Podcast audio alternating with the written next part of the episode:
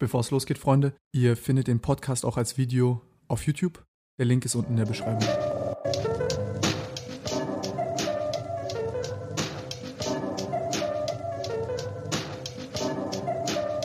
Freunde, was geht ab? Willkommen zu einer neuen Folge Podcast. Heute habe ich Alexander Leschik hier. Du warst bei der AfD lange Ja, und bist zu lange. ausgetreten. und hast ein Buch noch geschrieben darüber. Tatsächlich. Das kommt jetzt bald raus. Das kommt jetzt kommende Woche raus ähm, auf den Markt und hat innerhalb der Partei, aber auch außerhalb schon ein bisschen für Wirbel gesor gesorgt. Ja, das heißt, du bist da jetzt. äh, Jetzt äh, müssen wir mal anfangen. Erstmal, du bist. Wie alt bist du? Ich bin 21 Jahre alt. 21. Tatsächlich, ja. Und ich bin schon wirklich mit Ende 14 zur AfD dazugestoßen, was, äh, glaube ich, nicht unbedingt gewöhnlich ist. Wie zum Fick landet man mit Ende 14 bei der AfD? Ja, die Frage kriege ich ziemlich oft gestellt. Ähm, das, ich kann es auch gut verstehen. Ähm, bei mir war das so, ich komme aus einem sehr sozialdemokratisch gefärbten Elternhaus, war schon immer ziemlich politisch interessiert, schon wirklich mit 13, 14. Ähm, da habe ich zur Bundestagswahl 2013 noch Flyer für Per Steinbrück als Kanzlerkandidaten verteilt.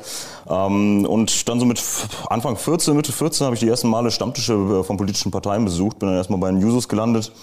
Ähm, hab dort aber mit der Zeit festgestellt, okay, das ist an ein paar Stellen nicht ganz meine Welt. Wenn's, Wieso? also ein Thema, was mich damals beschäftigt hatte, weil es gerade sehr äh, aktuell war, war halt die Inklusionspolitik. Ich selbst hatte zu dem Zeitpunkt äh, mal Erklär mal Inklusionspolitik. Inklusion ist halt ähm, die, die Zusammenführung von ähm, Kindern, die auf der Förderschule waren, aufgrund von geistigen und körperlichen Beeinträchtigungen, ähm, hin in die Regelschulen. Ähm, dass man die Kinder dort vollständig integriert und diese Förderschulen nach und nach komplett abschafft. Und ähm, damals ging halt äh, die Inklusionspläne der Landesregierung so weit, dass man halt diese zielkonform und zieldifferente Inklusion, zielkonform heißt halt, die können denselben Bildungsabschluss packen wir, und zieldifferent heißt halt, ähm, die können nicht den Gymnasialabschluss packen, nicht den Realschul- oder nicht den Hauptschulabschluss, aufgrund von irgendwelchen äh, de angeborenen Defiziten. Ähm, und die Pläne gingen halt so weit, dass man wirklich ähm, alle Kinder, auch diese, die von dieser zieldifferenten Inklusion betroffen wären, an die alle Regelschulen äh, Schulen gleichmäßig aufteilt und dann halt auch Kinder, die niemals den Hauptschulabschluss schaffen würden, ähm, halt an die Gymnasien kommen in diese Klassen hinein. Und das fand ich an ein paar Punkten ein bisschen schwierig. Ich habe damals selber so ein Praktikum gemacht, zwei Das ist halt Wochen. Wishful Thinking. Ja, Also man will diesen Leuten helfen, denen es halt schlecht genau. geht. Also ich glaube, die Absicht ist eine total noble. Ähm, die Frage ist halt, hilft man den Leuten aber wirklich? Und Oder schafft man neue Probleme? Genau. Und dann habe ich halt ein zwei Wochen Praktikum gemacht. Ich war in der Schülervertretung und war selber auch äh, ein bisschen zuständig mit für den Bereich, weil wir da gab dann so eine über, übergeordnete Ebene, Bezirksschülervertretung, wo man dann da so die Interessen wieder gespiegelt hatte, Positionspapiere, dies, das. Ähm, und äh, da habe ich mich halt ein bisschen tiefergehend damit befasst. Habe dann zwei Wochen Praktikum gemacht an so einer Förderschule, mal angeguckt, ey, wie ist der Alltag da äh, an der Schule? Und da habe ich wirklich unfassbar liebe Kinder gesehen. Ähm, aber ich habe bei einigen wirklich gesehen, okay, da wird es an der Regelschule Schule mega schwierig. Ne? War zum Beispiel ein kleiner Junge total lieb, aber jedes Mal, wenn es ein bisschen Stress gab oder wenn ihm jemand widersprochen hatte, hat er angefangen, sich einzunässen. Ne? Wo ich mir dann die, die, die Frage stelle, okay, hier ist ja ein geschützten Raum, eine Klasse mit sechs Personen ähm, zwei Lehrer immer im Saal, die sich um ihn kümmern können. Da wird er nicht dafür gemobbt. Wie ist es in so einer fünften Klasse auf dem Gymnasium? Ne? Wie wird damit umgegangen? Und Kinder können ziemlich grausam sein. Da habe ich mir schon ein paar Frage stellen, die Frage gestellt, okay, ist es wirklich im Sinne der Kinder? Ne? Zumal halt einfach die Stellen auch für die äh, Sozialpädagogen ähm, nicht hinreichend geschaffen wurden, um das überhaupt aufzufangen. Ne? Und das war so ein Punkt, okay, ähm, habe ich thematisiert gehabt, kam ich da auf keinen grünen Nenner mit den Jusos, die wollten es unbedingt, stand total dahinter. Anderes Thema war so, meine Eltern sind in den Mitte der 80er Jahre aus dem Kommunismus geflohen ähm, und bei den Jusos gab es an der Basis halt äh, eine große Sympathie von einigen in der SPD-Jugend äh, für Sozialismus und für Kommunismus ähm, und das war so eine Utopie. Hab's noch nie erlebt, aber immer drüber gelesen und Genau, ja. Und äh, das war so eine Utopie, wo ich wusste, so aus dem Elternhaus, okay, äh, die waren jetzt nicht so unglaublich glücklich damit, dass sie dann äh, um 3 Uhr morgens vor den Geschäften standen, um in der, in der Hoffnung, dass sie irgendwann um 8 Uhr morgens was kaufen können. Ähm, und äh, teilweise als Selbstversorger da auskommen zu müssen, weil die Geschäfte einfach leer waren ne? und dieses Wirtschaftssystem nicht funktioniert hat, damals im kommunistischen Polen. Und das war auch so ein Punkt, okay, wo ich mir dachte, okay, krass. Ähm, und dann wurden mir da, äh, hat man dann schon mal einen Spruch ge gedrückt bekommen, äh, wenn man das mal kritisch angesprochen hatte.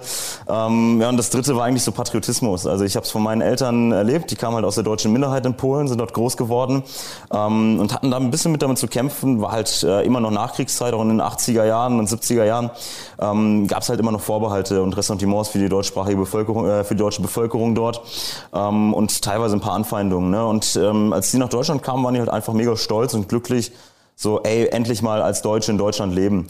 Und die haben gar nicht verstanden, ähm, weshalb es vielen Leuten schwierig fällt, so patriotische Gefühle für dieses Land zu empfinden, so einen gesunden Patriotismus, der niemand ausschließt. Und ja, ich habe eigentlich auch immer mir gedacht gehabt, okay, ich bin Deutschland wahnsinnig dankbar. Ich habe hier Chancen, die hätte ich drüben niemals gehabt. Ähm, bin meinen Eltern auch wahnsinnig dankbar, dass ich hier leben darf. Und ähm, wieso darf ich nicht stolz auf dieses Land sein? Und das haben auch viele Leute dort sehr, sehr kritisch gesehen. Das waren ein paar Punkte, wo ich mir dachte, okay, ist nicht ganz deine Heimat. Bin ich dann zur CDU-Jugend gegangen und äh, gut, ich meine. Wie wurde, aber, aber das, das interessiert mich jetzt. Klaro. Also erstmal kurz zu der Schulsache. Das ist, glaube ich, eine unfassbar komplexe äh, Sache. Ich verstehe die Jusos, die denken dann, ey, ähm, wenn du die wenn du die, wenn du die benachteiligten Kinder in eine Klasse haust mit anderen Leuten, die kriegen dann auch die Chance, dann hast du diese ja. vom Tellerwäscher zum Millionär-Story, vielleicht einer kriegt es dann irgendwie hin. Ähm, und äh, die sind dann nicht ausgegrenzt und die sagen ja dann, das ist im Endeffekt, ist das wie eine Echokammer. Dadurch, dass ja. die in diese Schule gehen, Klar. sind die ja prädestiniert, dass nichts aus denen wird und so. Ähm, vergessen aber vielleicht auch, dass halt so ein paar dieser Behinderungen oder, oder, oder Problematiken einfach nicht durch soziale Umstände so leicht oder überhaupt ja. zu verändern sind. Also es ist ein sehr komplexes Problem. Ich glaube, dass da noch, es gibt keine wirkliche Lösung dafür. Nee. Aber äh, ich bin da tatsächlich tendenziell auch, kann ich das sehr gut verstehen, dass man sagt, wenn man die jetzt äh, in, eine, in, eine, Klasse haut mit solchen normalen Psychos, äh, Psychokindern mit, äh, ich nenne es mal Luxusproblem. Naja. Psychokinder meine ich jetzt so Kinder wie mich. Also ich rede von Leuten, die jetzt vielleicht andere mobben, die das nicht verstehen und sagen, mhm. nee, der pisst sich in die Hose. Äh, das, das, das, das ist da schon ein bisschen wishful thinking, dass sowas dann halt nicht passiert. Definitiv. Ach, wenn ich an mich zurückdenke, fünfte, sechste Klasse, war ich selber auch ein ziemlich arroganter Typ. Ja. Ähm, weiß ich auch nicht, wie ich, äh, wie ich da zu meinen Mitschülern teilweise drauf war. Da hat man sicher unbedachte Äußerungen artikuliert. Haben viele von uns. Ne? Und ähm, wenn es halt schwierig ist und wenn du Fälle hast, äh, wo die Kinder wirklich aufgrund von Eigenheiten, die sie angeboren haben, wo sie nichts für können, äh, besonders oft mit konfrontiert werden, ähm, finde ich schwierig oder an ein paar Stellen ein bisschen unfair. Da muss man halt wirklich die Voraussetzungen dafür schaffen, dass es klappt. Und da fand ich es einfach zu überstürzt zu dem Zeitpunkt. Ne? Also vielleicht so eine Sache wie ähm, die räumlich in, also in, in derselben Schule zu haben, aber mhm. unterschiedliche Abschlüsse machen zu lassen mit unterschiedlichen Lehrern genau. und so weiter und so fort. Das ist, glaube ich, eine denkbare Sache, die gut ist, weil diese räumliche Nähe dann gut ist, weil ja. die dann auch auf dem Pausenhof miteinander vielleicht Unbedingt. connecten können oder nicht. Klar. Und dann auch, ne, weil du die halt nicht trennst voneinander. Ja, ja. Ich glaube, dass die Trennung dumm ist. Aber ähm, ja, die Kinder dann nochmal zusätzlichen Druck äh, äh, auf, auf, auf die Schultern zu hauen, wenn die schon ohnehin sehr viele Probleme da haben, ist, ist schwierig. Ist schwierig. Und wegen der anderen Sache, äh, was hast du gerade gesagt? Der, der, Nationalstolz. Ja. Wieso, was, was, was, was war da das Problem, wenn du da hingehst und sagst, ey, lass aus Deutschland was Großartiges machen, das ist ein Top-Land, lass, lass Gas geben zusammen? Ähm, was ist, was ist das Problem? Also ich glaube, das Problem ist, ähm, das würde ich keinesfalls der gesamten SPD unterstellen ähm, und auch keinesfalls der Linken in, in Deutschland. Umfeld jetzt, scheiß komplett, ne? Aber ne, ich meine halt damals äh, auf dem Stammtisch habe ich halt einfach Leute getroffen gehabt oder viele Leute, die sagten, okay, aufgrund vom Nationalsozialismus ähm, und äh, der deutschen Geschichte, diesen furchtbaren zwölf Jahren, da hat man halt gesehen gehabt, wohin deutscher Patriotismus zwangsläufig führen muss und wohin dieser wohin ein übersteigerter Nationalstolz führen kann. Und ähm, weil man Sorge vor diesem übersteigerten Nationalstolz Nationalstolz hat und weil man glaubt, dass es immer diese Radikalisierung nehmen wird äh, langfristig, lehnt man den Gedanken dann halt äh, grundsätzlich komplett ab und sieht sich dann eben in nächster Instanz auch gar nicht mehr als Deutschen, sondern vor allen Dingen als Europäer, ne, als äh, EU-Bürger und äh, versucht so diese Nation ein Stück weit zu überwinden. Ne. Ist ein schöner Gedanke. Ich muss aber sagen, so für mich damals, mich hat's noch nicht, hat's damals nicht gecatcht. Ähm, ich dachte mir, okay, ich bin auch stolzer Europäer, ich bin glücklich in Europa zu leben, aber ich fühle mich halt als Deutschen, Europa, äh, als Deutschen in Europa.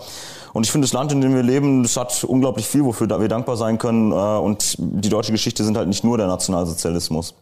Aber es ist natürlich ein wichtiger äh, oder ein schlimmer Aspekt, äh, den man nie vergessen darf. Ne?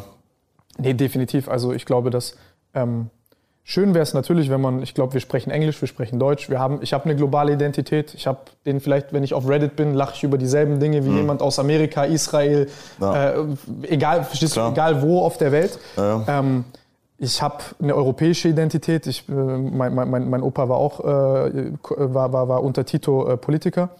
Ähm, und ich kann dem allem was abgewinnen. Ne? Mhm. Also, aber auf der anderen Seite brauchst du auch eine räumliche Identität, die dir halt eine gibt in dem Umfeld, in dem du dich gerade befindest, die Sprache, die du sprichst. Und ja. Also ich glaube, Platz für eine europäische, globale und auch deutsche oder nationale Identität, die, die kann da sein. Also ich glaube nicht, dass wir eine europäische für die deutsche austauschen können also psychisch ja, ja. glaube ich, dass das schwierig ist. Ich glaube auch, dass das Wishful Thinking ist. Ich habe auch lange geglaubt, dass das geht mhm. und, und, und ich war auch dafür. Ähm, bin es stückchenweise immer noch. Aber gut, jetzt bist du dort. Die jungen Sozialen taugen dir nichts. Die sind nicht so, wie du es dir vorgestellt hast, aber du wolltest dich politisch aktivieren, du wolltest Unbedingt. Change. Und hast ihn dort nicht gefunden. Und dann? Ja, dann dachte ich mir, Mensch, äh, guckst dir mal die nächste große Volkspartei an und läufst du zur CDU zum Stammtisch. Äh, waren wir im Kruse Beimken, schöner Biergarten in Münster am Aasee. Ähm, wirklich nette äh, Kulisse, cooles Lokal, hat man direkt ein Bierchen in die Hand gedrückt bekommen, obwohl man noch gar nicht alt genug für eins war. Und, äh, Bei der CDU? Ja, ja. Papa! ja, die CDU, die, die Junge Union in Münster hatte den großen Vorzug, den hat sie immer noch, dass äh, man dort bei jedem Stammtisch ein, zwei Freibiere bekommt. Also so bindet man natürlich schnell junge Leute an, äh, an sich. Ich damals, ich muss aber auch ehrlicherweise. Ja, meine Güte, hätte ich in meiner Jugendorganisation damals auch machen sollen wahrscheinlich. aber da waren wir ein bisschen zu arm für. Hm. Naja, aber bei der CDU hatte ich so ein bisschen das Gefühl, ich meine, gut, ich so im Nachgang, ich war ein 14-, 15-jähriger Pimpf, ne? Natürlich wirst du ja nicht komplett ernst genommen, aber da hatte, hatte ich so ein bisschen das Gefühl, waren viel mehr Leute, ähm, waren auch viele Leute in Ämtern und in Funktionen und man hatte so ein bisschen so, ja, schon den Eindruck, dass man da unter die Räder gerät, ne? Dass die Leute es cool finden, da sitzt jetzt eine Person mehr am Tisch, aber dass man sich jetzt nicht so wirklich interessiert, wenn jemand ein Amt hat, äh, was sagt jetzt dieser junge Typ da, ne? Oder ähm, was will der jetzt bewegen, was sind so die Punkte, die ihn begeistern oder die ihn stören. Ähm, ich glaube, da habe ich mich eher so als Teilnehmer gefühlt, ne? aber nicht so als wirklich aktiven Teil von dem Ganzen, der das mit vorantreiben oder gestalten kann. Hat mir irgendwie nicht so richtig zugesagt. Also Vielleicht was Bier auch sehr zementiert und hierarchisch. Und ja, ja, schon. Wie es heute ist, weiß ich nicht. Ich kenne aber auch viele Leute in der Jungen Union, äh, die da ganz anders drauf sind. Ne? Ähm, muss man halt immer so in dem zeitlichen Kontext äh, sehen. Ne? Nö, und danach habe ich gerade irgendwie so eine Talkshow gesehen, bei Hart aber fair war das, glaube ich, wo Bernd Lucke aufgetreten ist, war gerade Euro-Rettungskrise. Und ich fand den Typen ehrlich gesagt ziemlich cool. Also das war, äh, der war rhetorisch stark, ähm, ist selbstbewusst aufgetreten und ähm, hat halt davon gequatscht, dass er halt eine unideologische Partei gründen möchte. Ähm, von der AfD hat man ja immer mal wieder schon was gehört gehabt. 2014 kannte die Partei noch gar nicht jeder, aber war schon ein bisschen in aller Munde. Dann hieß es mal ultrakonservativ, mal rechtspopulistisch, mal ähm, die Partei weiß noch nicht, wo sie hingeht. Und äh, ja, der Auftritt hat mir gefallen. Ich dachte mir, ich gucke mir das einfach mal an ne, und gehe auch dorthin. War guter, äh, praktischerweise derselbe Biergarten, in dem sich auch die CDU-Jugend getroffen hatte. Also kannte man die Loka Location schon äh, bin ich hin und war in Münster positiv überrascht. Also da habe ich überhaupt keinen Höcke, keinen Gauland da vom Typus her gesehen, sondern einfach viele enttäuschte CDUler, SPDler, FDPler. Und man hat sich irgendwie so direkt mitgenommen gefühlt. Also man saß da, war eine kleine Runde, 10, 12 Personen, ne? Und ähm, der Kreissprecher kommt direkt zu dir, quatscht dich an, äh, hört dir zu, gibt dir, dir direkt seine Nummer, damit du ihn anrufen kannst. Du wirst gefragt, was du zu irgendeinem WN-Artikel über die Partei hörst. Und das ist als junger Mensch schon cool. Da fühlst du dich erstmal wichtig, ähm, fühlst dich mitgenommen mitgenommen, fühlst dich irgendwie aktiv eingebunden. Ja, hat mir gut gefallen und habe die Veranstaltung dann immer wieder besucht und irgendwann bin ich beigetreten. Also so eine Art äh, Sammelbecken für Hypermotivierte, die bei den anderen Parteien sich nicht so ganz ernst genommen gefühlt haben und nichts dort reißen konnten. Genau, so hat das Ganze am Anfang für mich gewirkt. Und wie, was waren da für Leute? Beschreibt mal, was waren eure Ziele? Was, was, was waren die Ideale, die euch zusammengeklebt haben? Es war am Anfang, das kann man sich heutzutage gar nicht mehr vorstellen. Also 2014, 2015, ähm, die Zeit, wo ich dann angefangen habe, die Stammtische zu besuchen, Boah, das war so ultra heterogen. Da hatten wir Leute, äh, die waren wirtschaftspolitisch komplett äh, FDP-affin, ähm, viele Anwälte, viele Unternehmer äh, mit dabei gehabt, viele Selbstständige. Und ähm, dann hatten wir auf der anderen Seite aber auch wirklich ganz normale Leute, die Fabrikarbeiter da sitzen, die dann einen höheren Mindestlohn wollten und ganz andere äh, Ziele vertreten haben jetzt also als die Leute. Und äh, dieses Sammelbecken von Unzufriedenen, das hat sich eigentlich so ein bisschen geeint dadurch, dass die Leute im Wesentlichen äh, ja, eine Euro-Währungsreform wollten das war irgendwie das, was allen Leuten gemein war. In der Bildungspolitik war man ein bisschen konservativer als die CDU. Und zum Dritten wollte man unbedingt äh, Volksabstimmung nach Schweizer Vorbild. Ähm, das waren eigentlich so die Punkte, über die man damals die debattiert drei. hatte. Ja, ja, das war so. Erklär mir die mal kurz aus, aus der Sicht damals. Wieso war das wichtig für dich? Was war der Also für mich, ich selbst habe halt äh, G8-Abi gemacht, mhm. ähm, habe mich dann aber viel damit beschäftigt gehabt, ähm, auch weil ich Leute kannte, die noch an G9-Schulen waren. Da kriegen wir noch G7 ähm, hin. Ja, mal gucken. Also im, im, zu dem Zeitpunkt fand ich äh, G8 schwierig. mal gucken. Ich habe auch G8 gemacht, gottloser Scheiß. Ich sag, im Nachgang war es eigentlich eine ganz coole Sache. Ähm, zu dem Zeitpunkt habe ich es total beschissen gefunden. Ähm, ich ich fand es halt ein bisschen übereilt alles. Ne? Ähm, ich hätte schon gerne noch ein Jahr länger die es war auch eine Weiber aus der Paraklasse kennengelernt und so, aber ey, was will ich machen? Ja, die Partys, die ich jetzt im letzten Schuljahr hatte und dieses unbeschwerte Leben, das hätte ich auch gerne nochmal zurück. Ja, noch ein Jahr lang. Ja, vor allen Dingen nicht ja, arbeiten, aber, bevor aber man feiern sorry, geht. Ich tue dich die ganze Zeit unterbrechen. Nein, alles gut. Ähm, aber nö, das, das hat mir war damals so ein Punkt, wo ich mir dachte, okay, ähm, krass, fordert jetzt äh, die AfD am lautesten Rückkehr zu G9. War so ein Punkt, wo ich mir dachte, ey, cool, findest du dich mitgenommen? Hat die AfD in der Inklusionspolitik damals dieselben Positionen äh, vertreten wie ich? Fand ich auch cool. Und dann halt äh, fand ich, die Schweiz habe ich immer schon beneidet um diese direkte Demokratie. Ne? Also diese Maxi, dieses Maximum an Mitbestimmung, dieses aktive Gestalten, ähm, auch ohne Parteien halt Bürgerinitiativen starten, Volksentscheide erwirken und äh, die Mehrheit entscheidet am Ende das war irgendwie was, konnte ich auch extrem viel abgewinnen. Ne? Und Europolitik, zwar halt, äh, haben wir heute gar nicht mehr so präsent, aber da war eine große Wirtschaftskrise. Ne? Man hat halt äh, gesehen, wie je, im Monattakt äh, Milliarden für die Euro-Rettungskrise ausgegeben wurden, wie aber auch in Südeuropa die Sparpakete immer enger geschnürt wurden. Ne? Dann gab es halt Berichte über Leute, die in äh, Griechenland äh, dann Probleme hatten, eine OP zu OP-Termin zu bekommen für die Krebstherapie. Dann wurden Flughäfen und lukrative Häfen in Griechenland äh, privatisiert, wo dann Arbeitsplätze weggefallen sind. Weil die von den Chinesen aufgekauft wurden, genau.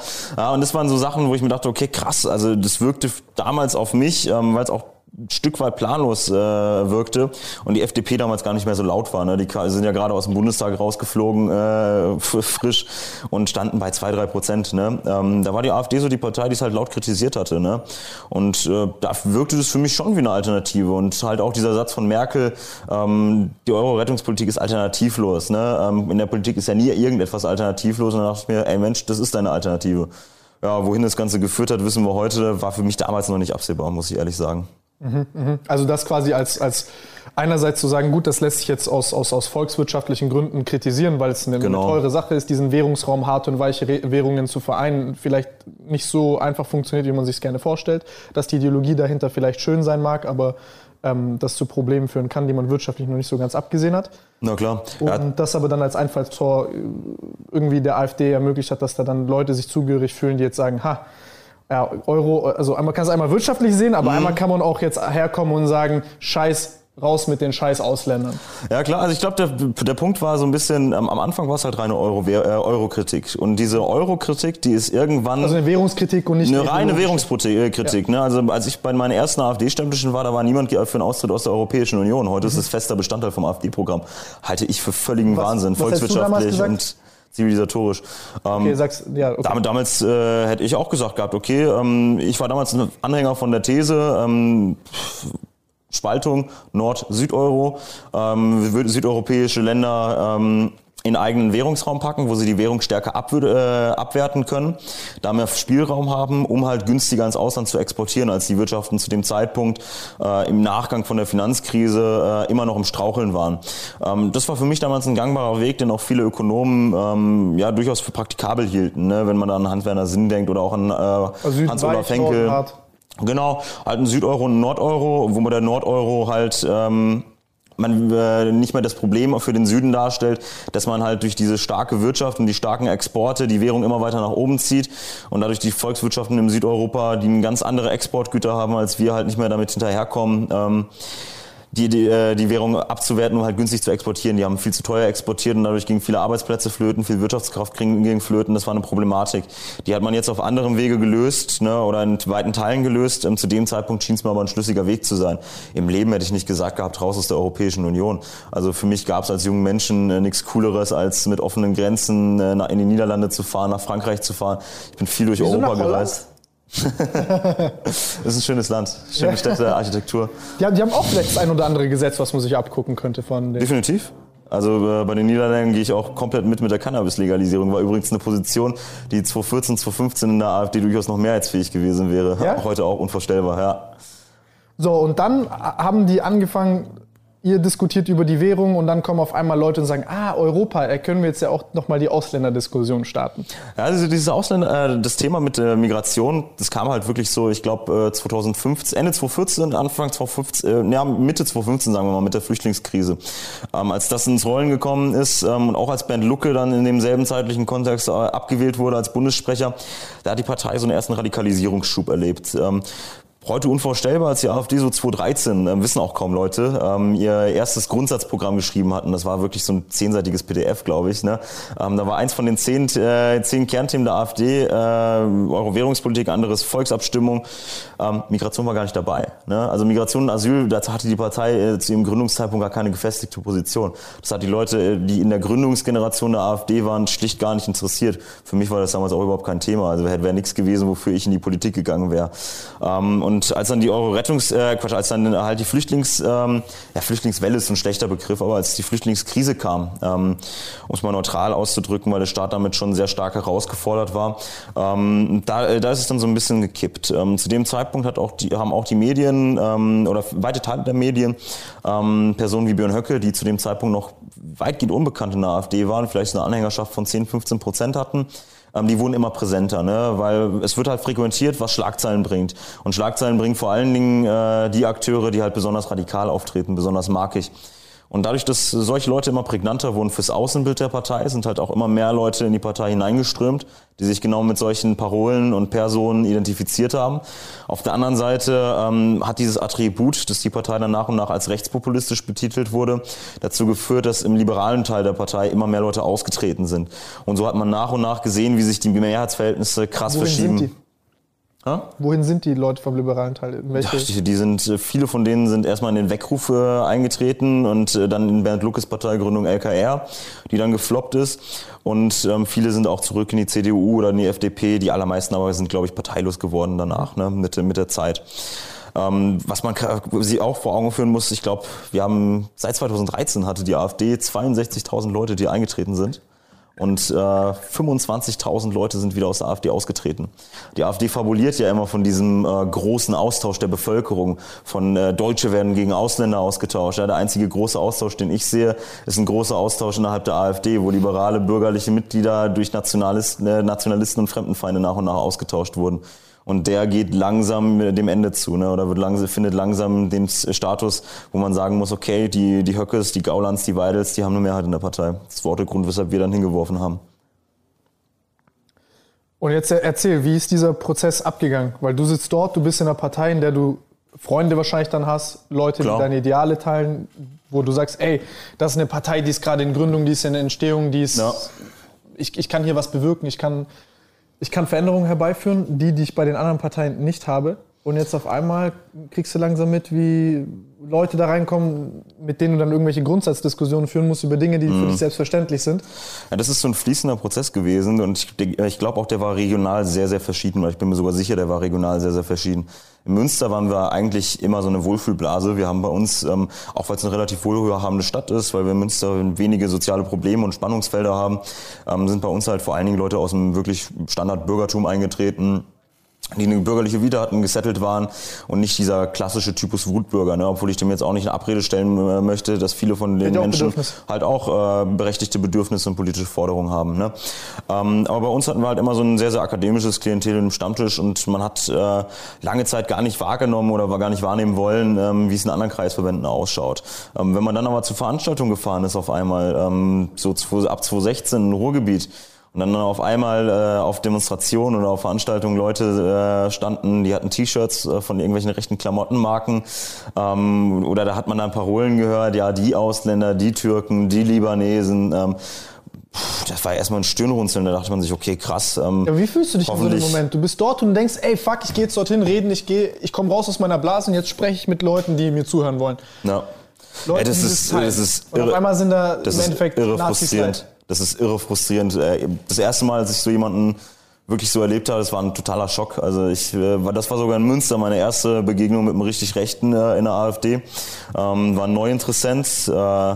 Ja, ich, ich nenne ihn mal Holger. Ähm, und der, der Mann kam zum Stammtisch bei uns das erste Mal und ähm, dann wurde über das Thema Islam diskutiert und äh, über Muslime. Ähm, ich glaube, damals vor dem, dem zeitlichen Kontext äh, um den Dreh herum in Österreich so ein Islamgesetz verabschiedet, das halt vorsah, dass Imame in Österreich selbst ausgebildet werden müssen, Minarettverbot und äh, Verbot der Vollverschleierung. Und darüber wurde dann auf dem Stammtisch diskutiert. Ähm, und dieser Mann stach komplett aus der Debatte heraus, stellt auf einmal auf und sagte, ja, wenn wir über den Islam reden, ähm, dann müssen wir auch mal wieder den Mut haben, das Wort Deportation in den Mund zu nehmen. Das ist auch ein Vorfall, auf den ich in meinem Buch eingehe. Und ähm, äh, da ist mir erstmal die Kinder drunter gefallen. Ne? Also äh, ich dachte mir, was ist das denn für ein widerliches Statement?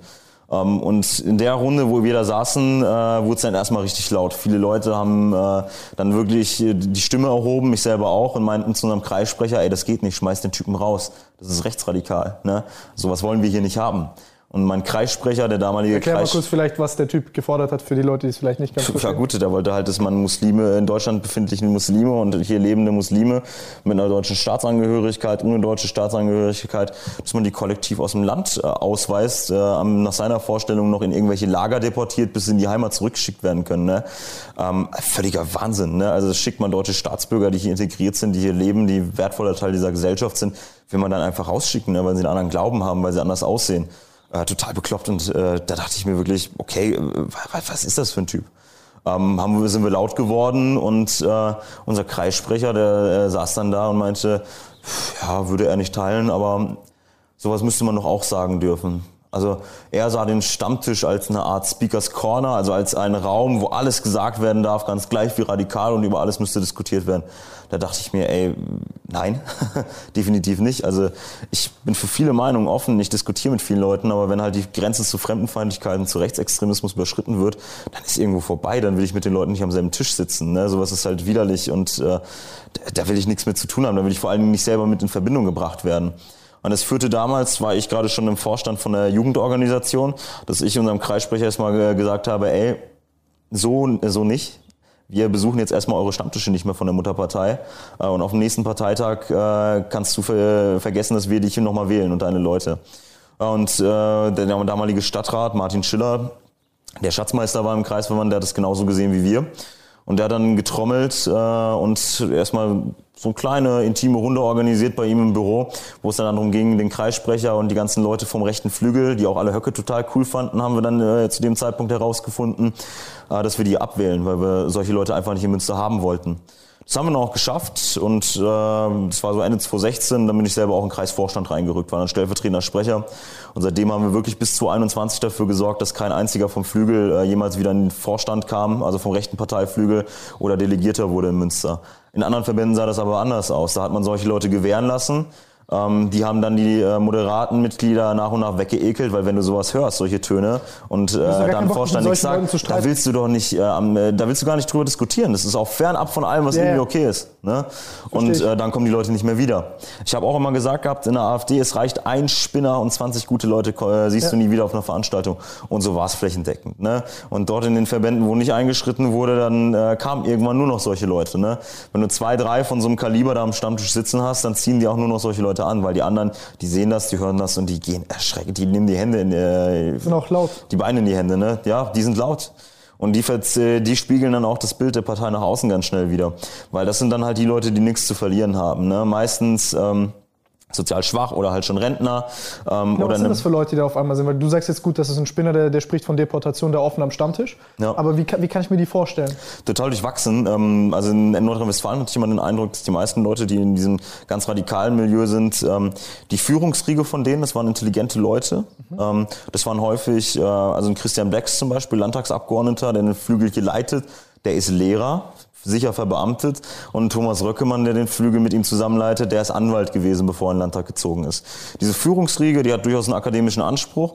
Und was die wollen, ist eine Kaderpartei. Die wollen die AfD so strukturieren, dass man eine rechtsintellektuelle Elite an der Spitze hat ähm, und dass man einen Unterbau hat von Leuten, ähm, die Plakate aufhängen, die am Stammtisch äh, ihre Parolen schwingen und Wahlkampf machen. Mehr nicht. Die brauchen da ihr Stimmvieh. Ne? So hat man's, haben sie es auf den Stammtischen, haben sie immer wieder aus dieser Richtung gehört. Ne? Und das Was waren die, gehört? Ja, dass die Leute halt wirklich sagten, ähm, wenn die VHS-Beobachtung kommt, das haben mir Flügler ganz offen ins Gesicht gesagt, Anhänger von dieser Höcke-Strömung. Wenn die VHS-Beobachtung kommt, das ist das Beste, was uns passieren kann. Denkst du dir erstmal, bitte was? Ne? Ja, dann sind die ganzen Liberalen und äh, die Halben, wie man uns immer genannt hatte, wir sind ja Systemlinge gewesen und Halbe und keine richtigen Patrioten, ähm, dann sind die ja alle weg. Weil dann ist die Vita von den Leuten beschädigt. Dann kannst du eben nicht mehr in den Staatsdienst gehen, wenn der Verfassungsschutz kommt. Dann sind all die Leute, die was zu verlieren haben und die sich mit diesen radikalen Tönen nicht mehr in Verbindung bringen lassen wollen, dann sind die weg. Und dann haben natürlich die Höckes, die Gaulands, die haben dann freies Feld. Weil dann sie sind selber über die Mandate in der Partei abgesichert die verdienen dann ihre Kohle brav mit der AfD weiter. Die sitzen im Landtag, im Bundestag.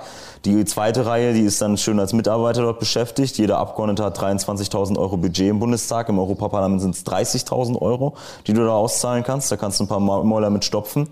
Ja, und am Unterbau hast du nur noch diese radikalen Leute, die da plump ihre Parolen schwingen, aber dann selber nicht mehr in der Lage sind, dir gefährlich zu werden und gegen dich auf dem Parteitag zu gewinnen oder eine Rede halt zu halten und dir das Mandat wegzunehmen. Und das ist so das, äh, das was diese Leute wollen. ja? Diese, die wollen Deutschland gar nicht retten, die Höckes und Co. Ja? Die quatschen immer was von 51 Prozent. Das sind Leute, die wissen, dass sie mit ihrer Linie 5, 6, 7, 8 Prozent bundesweit holen werden. Aber damit sind sie zufrieden. Die sind dann versorgt, die haben dann äh, ihre 10.000 Euro netto im Monat, die haben ihre äh, Neffen, ihre, die Freunde der Tochter äh, schön in Jobs versorgt. Ja, und äh, dann läuft das Ganze. Und dann beklagt man das schlimme System, äh, äh behauptet, alle Behörden sind vom Staat gekauft, der Staat ist generell ein ganz schlimmes Konstrukt. Äh, man hegt dann Umsturz, Umsturzfantasie, mit dem man die Leute irgendwie bei Stange hält. Äh, aber man ist zufrieden mit dem, was man hat. Die wollen keinen richtigen Wandel. Björn Höcke weiß doch, dass er niemals regieren wird in Deutschland. Gott sei Dank gibt sich keine Partei dafür her. Ja, das ist so das Setting, mit dem die Leute da im Alltag Politik machen. Das sehen halt viel zu viel. Wir haben viel zu wenige Leute in der Partei einfach nicht gesehen. Die dachten, denen geht's echt darum, äh, in Deutschland wirklich was zu bewegen und äh, Ne, einfach nur kernig, authentisch zu bleiben, sich nicht verbiegen zu lassen. Ne, das sind Rechtsradikale, das sind Systemfeinde und äh, die wollen, wenn sie die 51 Prozent hätten, dann würden sie den Umsturz wagen, aber die wissen, die kriegen jetzt nicht diese Mehrheit und die warten dann darauf, gut betucht in Mandaten, bis irgendwann eine Wirtschaftskrise kommt. Das hört man immer wieder von diesen Personen. Und dann, wenn die Wirtschaftskrise kommt, so wie 1929, dann kommen sie an die Macht. Das ist so der Traum, den sie da hegen. Aber damit kann ich nichts anfangen und deshalb treten seit so vielen Jahren immer mehr Leute aus. Ja, das sind gefährliche Spinner. Ähm, wie, wie, wie, kann, wie, kann, wie kann ich mir das vorstellen? Also, die, du, du, du bist dort und du bist ja jetzt seit, wie, wie vielen Jahren warst du dann dort? Boah, knapp sechs Jahre. Sechs Jahre? Ja. Anfang, ja, Ende 2014, Anfang 2015 bis April 2021 da rauszukommen mit solchen Leuten, also es ist ja eine Sache, an einem Stammtisch zu sitzen mit vernünftigen Leuten, die sagen, ja. ey, uns ist die Komplexität der Problematik bewusst. Und am Anfang, ne, also auch das, was du sagst gerade, ähm, wenn zum Beispiel eine Frau Merkel sagt, äh, den Euro zu retten ist alternativlos, ist ja erstmal so ein Statement. Also, mhm. Das ist unser Grundsatz der Demokratie, dass wir über alles diskutieren können. Klar. Und dann sagst du, gut, ey, wir wollen hier, wir wollen Lösungen finden für Probleme, die wir gerade haben. Und viele dieser Leute haben ja Bedürfnisse, die nicht äh, berücksichtigt worden sind. Klar. Also wir haben große Probleme in Deutschland, die nach wie vor auf uns zurollen kommen. Definitiv. Über die auch die großen Parteien teilweise nicht so wirklich sprechen äh, oder gesprochen haben. Jetzt langsam merkt, glaube ich, jeder, dass man es muss. Ähm, und dann hat man diese Partei, die sich gründet und äh, gegründet hat, in der, du, in der du drin bist und alles nimmt seinen Weg, alles ist gut und auf einmal sind da deine, deine Freunde sind da, die ganzen Leute sind da. Und jetzt entfremdet sich das Ganze. Du gehst, immer, immer mehr Leute gehen raus und es ist immer mehr mhm. Spinner mhm. da. Immer mehr, immer mehr rechtsradikale Spinner. No. Das sind ja auch gewaltbereite Leute teilweise und ich kann mir jetzt nicht vorstellen, wie kann man äh, äh, so easy mal so ein Buch schreiben, in dem man das alles auch exposed, weil im Endeffekt, es ist ja genau das, es ist ja dieses wir gegen die, wir gegen System, mhm. wir gegen die Ausländer, ja. wir gegen... Äh, Reine Antibewegung. Genau, ja. also die, dieser ganze Schwachsinn ohne irgendwelche Inhalte. Mhm. Ähm, auch, auch wenn man den zuhört im Bundestag oder so, das hat mich auch erschrocken. Ich habe mir da mal ein paar Reden reingezogen und so und ja, ist manchmal auch gequält, wenn du der CDU oder so zuhörst, jemanden, der nicht so talentiert ist im Sprechen und sich da verklausuliert. Ja. Ist wie wenn ich mit meinem Buchhalter spreche. Ist relativ langweilig, wenn du ihm gut zuhörst, hat er ein paar sehr, sehr wichtige Dinge. Mhm. Ähm, aber bei denen ist es dann, äh, es ist wirklich, war ich, war ich teilweise wirklich erschrocken, wie, was für ein Schwachsinn das ja. ist. Das ist ja wirklich, also ja wirklich purer Dogshit. Ja. Ähm, so, und jetzt sitzt du mit solchen Leuten da und du willst da sechs Jahre lang Änderungen machen. Ab wann hat das angefangen? Dass du gemerkt hast, okay, scheiße, das äh, hat hier keinen, das, der Wendepunkt ist erreicht? Die Frage habe ich mir persönlich auch gestellt, bevor ich dieses Buch geschrieben habe. Und äh, ich habe mal in meine Facebook-Timeline geguckt und mit Schrecken festgestellt, äh, seit 2015 äh, distanziere ich mich immer wieder vom rechten Flügel und äh, schreibe auf Facebook lange Texte, ähm, wo ich vor der rechten Unter äh, Unterwanderung durch Rechtsaußen warne, wo ich Björn Höcke kritisiere, Andreas Kalbitz und wie sie alle heißen. Ähm, also diese, diese Kritik an diesen Personen und dass diese Personen ein Problem darstellen, ähm, das war mir scheinbar schon wahnsinnig früh präsent. Ähm, dann stellt man sich aber die Frage, wie kann man dann trotzdem so lange drin bleiben? Ähm, und ich glaube, das ist halt zweierlei. Auf der einen Seite wächst von außen immer äh, der Druck immer mehr. Ähm, die Anfeindungen gegen die AfD und gegen AfD-Politiker, die, die, halt wurden, ähm, die wurden auch immer größer, muss man sagen. Also wir haben es in Münster richtig krass erlebt. Äh, da hatten wir einen Stammtisch, früher ganz äh, öffentlich. Da gehe ich auch in dem Buch drauf ein. Das war eine total crazy Geschichte. Ähm, wir haben uns immer öffentlich getroffen und ähm, auf einmal kommen wir in unsere Gaststätte und der Wirt sagt uns, ja, ähm, hier steht ein Polizeiwagen davor, ne, wegen euch. Wir so, ja, wie wegen uns? Ja, heute Nacht wurden uns die Scheiben eingeworfen. Ne? Puh, okay, krass. Ähm, da haben dann halt Link, äh, Leute aus der linksextremen Szene beim Wirt die ganze Hausfassade beschmiert gehabt und äh, die Fenster eingeschlagen gehabt, äh, weil wir uns da getroffen hatten. Und das ging dann weiter. Eine Woche später sind dann schwarz vermummte Leute in die Gaststätte rein und haben dann Flyer verteilt. Ähm, trink dein Bier nicht neben Nazis und haben dann dazu zum Boykott dieser Gaststätte aufgerufen. Dann springen dem immer mehr Kunden ab, wo du dir auch denkst, okay, dann fühlst du dich äh, schon ein Stück weit diskriminiert ne? oder wirklich ungerecht behandelt, weil du den Eindruck hast, zu dem Zeitpunkt, gerade so 2015, ähm, 2016, äh, du bist noch in einer demokratischen Partei, ne? ähm, klar hast du da ein paar Ausläufer. Dachte ich mir damals, so, okay, die hast du aber auch bei anderen Parteien. Ne? Ähm, wieso äh, geht man jetzt so mit uns um? Ne? Da fühlt man sich so ein bisschen in so eine Ecke gedrängt und das wird dann halt immer wilder. Ähm, bei mir... Ist doch nicht gelöst? Nee, überhaupt nicht. Also bei mir war es so, muss man sich auch vorstellen. Ähm, 2015 war das. Äh, das war, du sagst dann, glaub mir, ich bin kein Nazi, ich bin kein Rechtsradikaler und die anderen sagen, ja, wir auch nicht. Ja. und ja, das, von außen, wer zum Fix soll das unterscheiden das, können. Das, das, ist halt der ganz große Scheiß dabei. Ne? Ja. Äh, und 2015 habe ich zum Beispiel erlebt, ich komme auf einmal an, meine, äh, an mein Gymnasium an ja, und äh, sprich mich direkt der Hausmeister an ey, komm mal bitte kurz mit in mein Büro. Ich denke mir so, okay. Alex, früher warst du cool und heute, was ist aus dir geworden? ja, so, äh, so eine Bromance hatte ich mit dem Hausmeister nicht, aber der äh, hat einen tatsächlich einen ganz coolen Move gebracht ähm, und mir gesagt gehabt, ey, heute Morgen ähm, holt dann so ein DIN A3-Plakat raus, hing hier 40 Fahndungsplakate mit deinem Gesicht drauf und ich so, bitte was? Fühlst du dich, äh, glaubst du, du bist jetzt in einem ganz anderen Film? Ja, da hing tatsächlich rund um die Schule, am gesamten Schulzaun und an allen Laternen drumherum, so im Fahndungsstil Plakate mit meinem Gesicht drauf als 15-Jähriger, ähm, wo dann drauf stand Alexander Leschig, ähm, dann kurzer Text, was für ein furchtbarer Mensch ich bin, ähm, sexistisch, rassistisch, fremdenfeindlich, weil in junge Alternative und in der AfD aktiv. Weil, weil du in der AfD aktiv Weil ich in der AfD aktiv war? Nicht, weil du irgendwas in die Richtung Nö, gar nicht. Also ich war völlig skandalfrei. Ne? Ich habe da irgendwie zu dem Zeitpunkt nichts gedroppt gehabt, irgendwie an Aussagen, die irgendwie fragwürdig gewesen, wenn er hieß es, äh, ich wäre auch gegen Intersexuelle. Ich hatte gar keinen Plan, was Intersexuelle sind. Ne? Was sind Intersexuelle? Aber ich weiß es heute nicht. Also keine Ahnung, ich bin da nicht so fit in diesem äh, Gender-Thema. Aber es stand auf dem Plakat drauf, dass ich die Leute hasse. Äh, und äh, das war schon krass für so ein 15 Muss man aber als Politiker auch sein, ne? Muss man auch die Bedürfnisse der Leute da, äh, muss man fit werden dann, wenn man es nicht kann.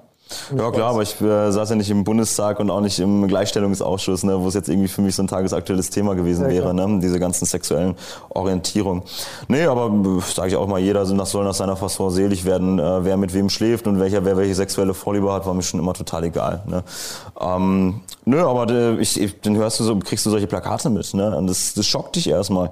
Und dann fährst du ein paar Monate 15 als 15-Jähriger, ne, und dann wirst du erstmal wahnsinnig wütend, ne, du glaubst erstmal, okay, krass, da sagt dann auch kein anderer was gegen. Ähm, das ist ja ein bisschen mitgekommen, hat man dann so eine Presseanzeige gestartet ne, oder es auch in den sozialen Medien kommuniziert. Und dann kommt von keiner Partei irgendjemand, der sich solidarisiert oder der sagt, ey, das ist total beschissen, was jetzt hier die linksextreme Szene gemacht ja, gut, hat mit dem passt Typen. Das ja.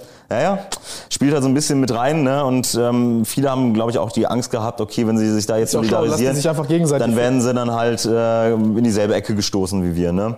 Ja, ein paar Monate später, Anfang 2016 war ich im Wahlkampf, sind wir in Mainz Flyer verteilen und äh, sind wir da zu dritt in der Fußgängerzone. Auf einmal äh, laufen wir gerade über die Ampel, ne, wollen Straße überqueren. Ja, kommen zehn Vermummte von hinten, werfen uns zu Boden und äh, treten dann wie wild auf, äh, und verrückt auf uns ein. Ähm, What the fuck? Ja, Polizeistreife äh, fährt vorbei, hatten wir richtig Glück, ne? Das ging dann so eine, äh, ging vielleicht 30 Sekunden oder so, hatten wir Oberkörper grün und blau getreten ähm, und die Polizei verfolgt dann die Leute. Zwei Leute wollten Aussagen aufnehmen und von den Passanten drumherum waren nur zwei Personen bereit, eine Aussage zu geben. Ähm, alle Leute waren geschockt, aber ich habe es ehrlich von einer Person gehört, ja, ich will ja mit meiner Aussage jetzt auch nicht den Nazis helfen. So, und sowas, das macht dich richtig, richtig wütend und du radikalisierst dich dadurch auch ein bisschen. Du kriegst so eine krasse Anti-Haltung. Du glaubst, äh, in dem Moment, wenn du Du bist sowas zwar kein erlebst. Nazi, aber du bist gegen die Linksradikalen. Naja, wenn du sowas erlebst, dann glaubst du halt, okay, krass, ähm, wenn, wenn sowas von der anderen Seite toleriert wird und wenn sowas da stattfindet, ne, ähm, dann, dann bin ich ja äh, wirklich auf der richtigen Seite und dann sind die Ausfälle, die bei uns passieren, ja im Verhältnis vielleicht gar nicht so schlimm. Das ist so das, was man sich da gerade als junger Mensch denkt, wenn man sowas erlebt. okay, ne? verstehe, verstehe. Du verrechnest dann so ein bisschen die eine Seite. Genau, genau, das ist ein äh, wirklich großer Fehler, ne? Ja. aber man tut's halt äh, emotional gesteuert in so einem Moment. Ne? wenn du verprügelt wirst, das verändert einen. Ne? Dann fühlst du dich erstmal ein paar Wochen auf der Straße nicht mehr sicher. So als 16-Jähriger ist das schon heftig. Ne? Ich hatte Die denken ja auch, dass sie da super, dass sie da Gerechtigkeit walten lassen. Klar, komplett. Also das, das ist schon irre, was man dann da miterlebt hat. Ne?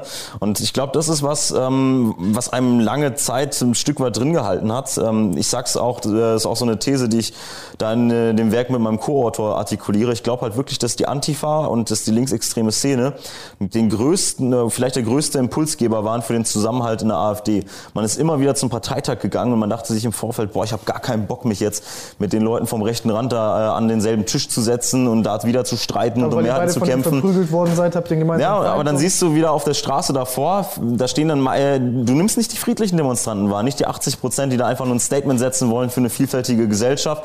Du nimmst die Leute wahr, die dich dann äh, auf dem Weg dorthin anspucken, die dich beleidigen, ne, die gewaltbereit aussehen. Und ähm, das äh, prägt halt so deine Sicht auf alles, was irgendwie links ist. Du denkst dann, okay, die sind vielleicht nicht alle so, aber die tolerieren das doch alle, die machen sich alle damit gemein. Bullshit heute, ne? Aber ähm, Genauso wie die man- bei euch gedacht haben.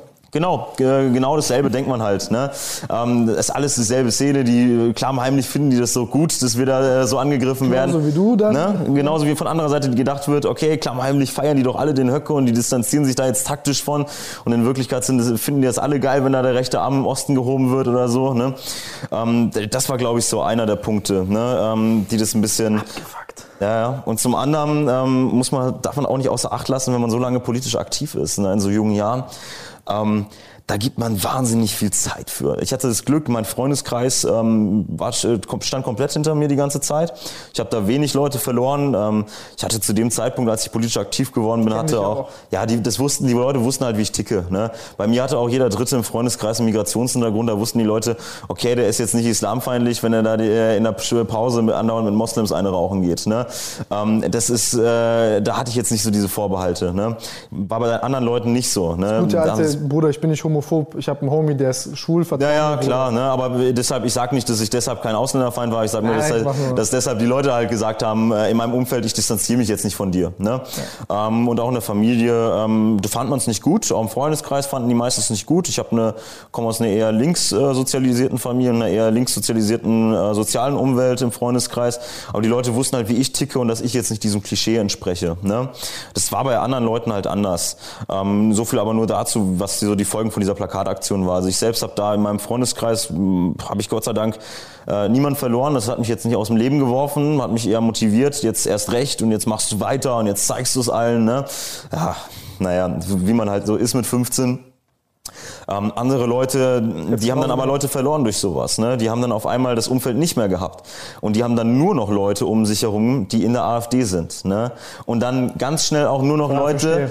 die dieselben Erfahrungen gemacht haben und auch nur Leute haben, die in der AfD sind. Und wenn du dann in so einer Social Bubble bist, ne, wo alle Leute dieselben, dieselbe Ideologie haben und du bekommst von der anderen, äh, von außen immer nur negative Impulse, nie äh, oder selten halt positive Gesprächsbereitschaft, du hast selten differenzierte Diskussionen und du glaubst dann, äh, stilisierst, dämonisierst wirklich so den politischen Gegner total für, sie, für dich, weil du keinen Kontakt geht dazu gar nicht um die Sache an dazu sich, sondern hast. es geht um die Gegner Genau, dann ist es nur noch dieses reine Anti, reine dagegen. ne? Gibt's, äh, gibt's denke ich, auf beiden Seiten vom politischen Spektrum, aber in der AfD besonders krass, weil halt viele Leute in diesen sozialen Blasen gefangen sind. Ne? Und dann radikalisierst du dich mit der Zeit. Dann bist du nach und nach immer empfänglicher für diese äh, radikaleren Töne. Und deshalb sehe ich auch, äh, ich habe persönlich so im Laufe meiner Zeit, ich glaube in der Gar nicht, weil du AfD, ein Problem hast mit den Leuten, sondern weil du deinen Freunden gefallen willst willst und Teil ja. davon sein willst. Und genau, du willst einfach mitschwimmen. Ne? Und wenn du cool sein willst äh, in, so einem, in so einem Umfeld, dann bist du am coolsten, wenn du noch lauter schreist als alle anderen ne? und noch provokanter auftrittst. Das ist, das ist so eine Spirale, ne? die, die da ganz toxisch ist. Ja. Und das, das hat halt viele Leute zu, äh, zurückgestoßen ne? Ähm, und dazu geführt, dass sie halt immer krasser wurden in ihrer Ansicht. Und da sehe ich halt wirklich Menschen, ich meine, ich bin selber in meiner Sprache mit der Zeit auch ein bisschen radikaler geworden. Das, das bleibt nicht spurenlos, wenn du da sechs Jahre in der AfD ja, aktiv Beispiel? bist. Also ich habe mich schon ein paar Mal im äh, Ton vergriffen. Ähm, ist, glaube ich, im ersten, in der Einleitung von dem Buch, das wir geschrieben haben, gehen wir direkt auf so die größten Schandtaten ein, die wir äh, Ja, schieß, schieß damit los, haben. bevor mir jetzt die Leute sagen, wen hast du da sitzen, der hat mal das und das gesagt, der ist eigentlich... Nee, ist mir auch ein wichtiges Anliegen, sowas zu thematisieren, weil ohne Flachs, äh, du machst halt Fehler, ne? Und äh, die musst du halt selbstkritisch reflektieren. Also ich selbst habe mich im Ton vergriffen, zum Beispiel, als ich... Äh, ich glaube, das war 2019, ähm, gesagt habe, äh, die Antifa wäre heute pauschal nur eine neue, moderne SA. Ne? Mhm. Das ist ein krass vermessener Vergleich, weil äh, mal ohne Flachs, klar, er leidet, hat man dann mal unter Repressalien von links außen gelitten, klar hat man auch Gewalt aus dem Spektrum erlebt, aber erstens ist die Antifa keine rein homogene Organisation, ne? auch da gibt es jetzt sicher Leute, die überhaupt nicht gewaltaffin sind. Zum anderen ist jeder Vergleich mit der SA völlig bekloppt, ey, das sind Leute, die haben Menschen über den Haufen geschossen, die sind für den Tod von Juden, von Homosexuellen, von Andersdenkenden verantwortlich. So ein Vergleich, der verbittet sich. Ne? Und ich denke mir so, okay, wenn jemand jetzt äh, Mitte 90, ähm, der unter dem Nationalsozialismus gelitten hat oder unter der SA sowas hört, äh, der muss dann hart schlucken. Ne? Mhm. Das ist, glaube ich, so ein Punkt gewesen. Anderer Punkt. Oder auch die Leute, die äh, in der Antifa sind und keinen Schwachsinn machen. Aber was, was sagst Eben. du, was sagst du, ähm, was, was, was hast du dir aber damals gedacht? Also ich zum Beispiel kann mir vorstellen, hey, wenn man, wenn man da mit Gewalt in Berührung kommt und dann sich noch immer hört, wie, ich meine, viele ja. denken ja, die da Gewalt anwenden, dass das Gerechtigkeit ist, die sie Klar. ausüben, die sich kein anderer traut auszuüben. Naja, das ist halt immer so bei politischen Extremen. Ne? Man, man glaubt, man handelt für die richtige Ideologie mhm. und äh, die, das Ziel rechtfertigt dann jede noch so äh, widerliche Handlung. Ne? Genau. Oder noch so Gewalt ist scheiße, verwerfliche aber Handlung. wenn ich sie anwende, genau, ist okay. Sinn, ne? Denken halt äh, Nazis genauso wie Linksextreme. Ne? Genau. Ne? Ähm, ja, ich persönlich habe das äh, damals habe ich diesen Tweet abgelassen. Ähm, da wurde gerade in Bremen der Landesvorsitzende mit dem Kantholz niedergeschlagen. Ne? Und dann hat, kommen dann die Erinnerungen hoch, als man da selber mal sowas erlebt hat. Dann ist man wütend und dann will man auch mal einen droppen und dann äh, kriegt man aus der AfD-Blase natürlich auch richtig viel Applaus, ne? weil ja, die Antifa, das ist ein Feindbild, das haben dann alle, das ist das, das Schlimme, das absolut Böse, ne? das sind die Linksextremen, die Verfassungsfeinde, die wollen die Meinungsfreiheit abschaffen. Das stimmt in der Partei überhaupt nicht. Die haben halt ihren, äh, ihren äh, radikal linksextremen Rand Rand. Von denen sollten sie sich halt abgrenzen. Da gibt's äh, Leute, die gewaltaffin sind, ähm, aber da gibt's halt auch Leute, die sind's nicht. Ne? Und ähm, deshalb habe ich mich in der Zeit auch äh, gerade in den letzten Jahren immer mehr verabschiedet ähm, von, von so Pauschalaussagen, ne? die Presse, die Antifa, die, die Linken, ne? die Moslems. Ja, da schwenkt man leicht oder geht man schnell zu über, wenn man in der AfD ist, weil es halt äh, häufig in der Diskussion so artikuliert wird und irgendwann übernimmt man es dann ein bisschen unreflektierter. Ne? Zweiter Punkt, ähm, was ich mir zu Schulden abkommen lassen, ist glaube ich echt, äh, da habe ich ein Wahlkampfstandbild äh, gepostet, ähm, ich mit so einem Kollegen vor so einem AfD-Stand, habe ich da drüber geschrieben, Deutschland erwache. Habe ich immer mal wieder gehört in der Partei. Äh, schreibt mir drei Minuten später ein Kumpel auf Facebook, ey, Alter, Alex, was ist los mit dir? Ne? Und ich so, wieso, was ist denn jetzt los mit mir? Ey, Deutschland erwache ist eine äh, SS-Parole. Ich dachte mir, so, fuck, okay, krass. Mhm. Ja, direkt gelöscht gehabt. Ne? Aber war lange genug online, damit jemand vom rechten Flügel äh, einen Screenshot machen konnte. Und dann jedes Mal, wenn du dann äh, gegen die Rechtsradikalen der Partei gekämpft hast, hieß es so, aber du bist doch genauso, ne? Oder du hast doch das und das gemacht, ne? Und äh, ja, dann, dann ist die Glaubwürdigkeit natürlich direkt wieder am Arsch an der Stelle, ne? Ah, und ja, ja, ja. Sowas ist nicht cool, ne? Ähm, aber ich finde halt, da muss man ehrlicherweise sagen, das war ein Fehler, ne? Die sind nicht entschuldbar, auch wenn man damals 17 war oder 19 äh, war und äh, ganze, äh, ganzen Tacken dummer und unerfahrener, das rechtfertigt es nicht, ne? Ja, du hast halt was 20 20 Mal gehört und dann schnappst du es auf und du kennst ja. den Kontext nicht und Aber trotzdem, ne, äh, war da völlig daneben und entschuldige ich mich heute in aller Form für, weil ähm, sowas gehört politisch nicht geäußert. Ne? Und man hat eigentlich die Verantwortung in so einer Position. Ich meine, gut, ich war so jung, aber ich war trotzdem Stellvertreter Kreissprecher. Da muss ich äh, da das Feingefühl für haben. Ne? Das ist so ein Point, äh, bedauere ich sehr. Ne? Ähm, gehört dazu, hat jeder. Ähm, wo ich vorhin drauf hinaus wollte, war aber halt äh, dieses, dieser Unterschied halt. Ähm, Leute wie ich, die halt dieses äh, linke Milieu behalten haben, die haben sich in ihren Positionen nie wirklich radikalisiert. Da haben mal ein paar derbere Sprüche gebracht mit der Zeit, ne? aber ähm, diese Kernhaltung, diese klare Absage Richtung Fremdenfeindlichkeit, Ausländerfeindlichkeit, Homophobie, die ist was, immer da geblieben. Was waren das für derbe Sprüche dann? Naja, man hat dann zum Beispiel, irgendwann hat man nicht mehr äh, differenziert die Flüchtlingspolitik kritisiert, sondern dann sprach man äh, von unkontrollierter Massenmigration und der Willkommenskanzlerin Merkel, die äh, die Scharen an Menschen bereitwillig ins Land gelassen haben. Ne? Ah, sorry, wird, denn, äh, wird die Situation überhaupt nicht gerechtfertigt. Ich glaube auch heute, dass eine äh, differenzierte Kritik an den Zuständen 2015 und an der Überforderung der Politik damals ähm, sehr gerechtfertigt ist. Die muss aber differenziert artikuliert werden. Ne? Ähm, vor allen Dingen muss man sie auch so artikulieren, dass man halt den Menschen gerecht wird, die damals hierher gekommen sind. Ne? Wenn man dann von einer Welle oder einer Flut an Leuten spricht, ne? die dann äh, teilweise wirklich aus dem Bürgerkriegsgebiet kommen oder so, das ist vermessen, das ist daneben, das geht halt im Ton nicht. Ne? Was, was wäre eine differenzierte Kritik heute von dir? Differenziert, ich würde schon sagen, ähm, dass diese pauschale Grenzöffnung ähm, damals ein Fehler äh, gewesen ist. Ähm, ich fand, es war ein humanistisch ein gutes äh, Zeichen, menschlich total nachvollziehbar. Ähm, ich will gar nicht ausschließen, wenn man dann diese Entscheidung trifft als Staatschef, ob man sie aus einer menschlichen Perspektive nicht auch so treffen würde. Ähm, Politik muss aber auch rational sein. Politik muss die Interessen des Landes im Fokus haben. Ähm, ich war nie jemand, der gesagt hätte, man hätte die Flüchtlinge nicht aufnehmen sollen. Ich war aber jemand, der gesagt hätte, man hätte die Grenzen an, zu dem Zeitpunkt geschlossen halten müssen und legale Wege für die Leute finden müssen, wie sie nach Deutschland migrieren können. Zum Beispiel, das hat die AfD damals gefordert, fand ich damals total cool, ähm, Zentren in den nordafrikanischen Staaten ähm, einrichten, endlich mal einführen, dass man in deutschen Botschaften Asyl beantragen kann. Das hat man nämlich früher nie getan, weil man Angst hatte, dass dann in den Krisenländern die Leute alle in die deutschen Botschaften kommen. Ne? Und man wollte sie ja lange Zeit nicht hier haben.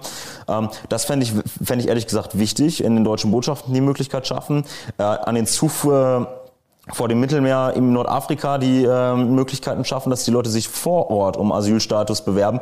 Und dann kann man die Leute gerecht auf Europa aufteilen, dann hat man die Transparenz, ey, wir lassen jetzt die Leute ins Land, die müssen wir in vier Jahren, wenn sie sich schon anfangen zu integrieren, nicht wieder wegschicken, weil wir merken, der kommt nicht aus dem Irak, sondern äh, aus dem, äh, was weiß ich, aus dem äh, Jemen, äh, nein, Jemen ist ein falsches Beispiel, auch Bürgerkriegsland oder der kommt aus Jordanien, ne, oder der ist Palästinenser oder der kommt aus Ägypten, ne, und ähm, versucht dann halt auf dem Wege der Flüchtlingswelle hierher einzuziehen einzuwandern.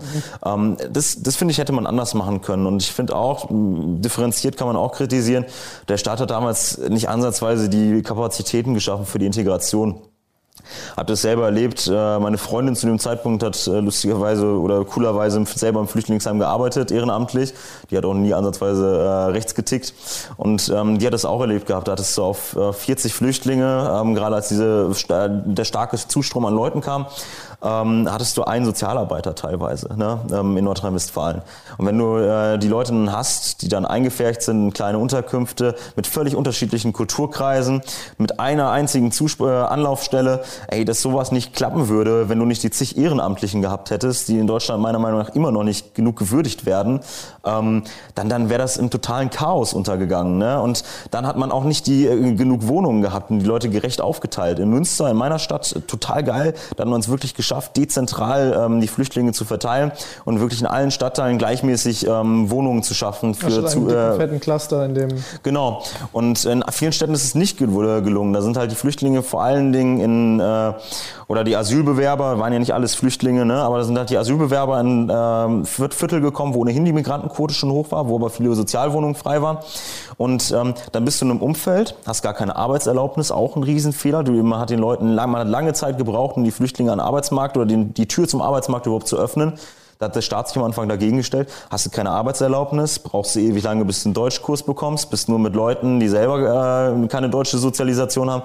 Ja, dass dann Integration nicht richtig läuft, Oder da brauchen wir uns nicht drüber wundern. Ne? Aber das ist dann nicht der Fehler von diesen Menschen, das ist dann der Staat, der an der Stelle versagt. Ne? Ähm, und da, da braucht man dann nicht irgendwie pauschal sagen, ja, die Asylbewerber sind das Problem. Nee, die Politik ist an der Stelle das Problem, wenn die Integration versagt. Die Politik kann von Leuten, die hierher zuwandern, durchaus verlangen, und das finde ich auch richtig, dass sie sich, ähm, wenn die Möglichkeiten da sind, wenn die Stützen da sind, dass sie sich auch von sich aus integrieren wollen. Ne? Meine Eltern, die sind 80er Jahren nach Deutschland geflohen, ähm, die haben hier selber schnell Geld ausgegeben für einen Sprachkurs, die haben ihr Abitur nachgemacht, die haben sich selber ihre Wohnung finanziert, die haben dann, äh, haben kein Wort Deutsch gesprochen, als sie herkamen auch. Ne? Und die haben dann Jura und Medizin studiert ne? und äh, sind heute gesettelt, haben da ihre Doppelhaushälfte, auch wenn sie es wegen der Sprachbarriere nicht geschafft haben und dann auf eine Ausbildung umgestiegen sind. Also ich finde, das kann man schaffen. Ne? Der Staat muss es den Leuten viel leichter machen, das zu schaffen. Aber wenn jemand diese Chancen gar nicht ergreift, dann muss man als Staat auch sagen, okay, hier ähm, kann man, äh, muss man die Probleme offen ansprechen. Fand ich bei der AfD früher cool. Davon ist die AfD ganz weit weg. Ne? Aber ich denke, dass andere Parteien wie die CDU und die FDP mittlerweile deutlich sensibler sind und auch die Freien Wähler für so eine moderate, verhältnismäßige Kritik ähm, an der Politik, wie sie damals praktiziert wurde. Ich denke auch nicht, dass sowas nochmal passieren würde. Jetzt ja. habe ich dich zugelabert, tut mir nee, voll nee, leid. Nee, ist, nee, ist interessant. Was, was ich mich frage, ist bei dieser, bei dieser, bei dieser Flüchtlingssache, wieso hast du das äh, was hat gegen einen geordneten Prozess gesprochen? Einfach der Ansturm der Leute? Oder also ich glaube, es waren halt. mit, den, mit den Botschaften, dem ordentlichen Bewerben, ist es vielleicht für die Leute zu schwierig gewesen? Ich glaube, das, das, hätte man halt von, äh, von längerer Hand äh, vorbereiten müssen. Ne? Also man hätte schnell schneller erkennen müssen, wie die Gegebenheiten sind in Syrien und im Irak. Ähm, und man hätte schneller entsprechende Möglichkeiten schaffen müssen. Was wir 2015 hatten, das war natürlich, dass dieser, äh, diese ganz, ganz große Zahl von Leuten über diese Balkanroute kam. Ne? Und man hatte dann unglaublich viele bewegende Bilder von Menschen, die dort äh, im Schlamm, in schmutzigen Zelten gewohnt hatten und die dann an der ungarischen Grenze aufgehalten wurden. An dieser Grenze haben sich dann wirklich dramatisch dramatische Szenen abgespielt.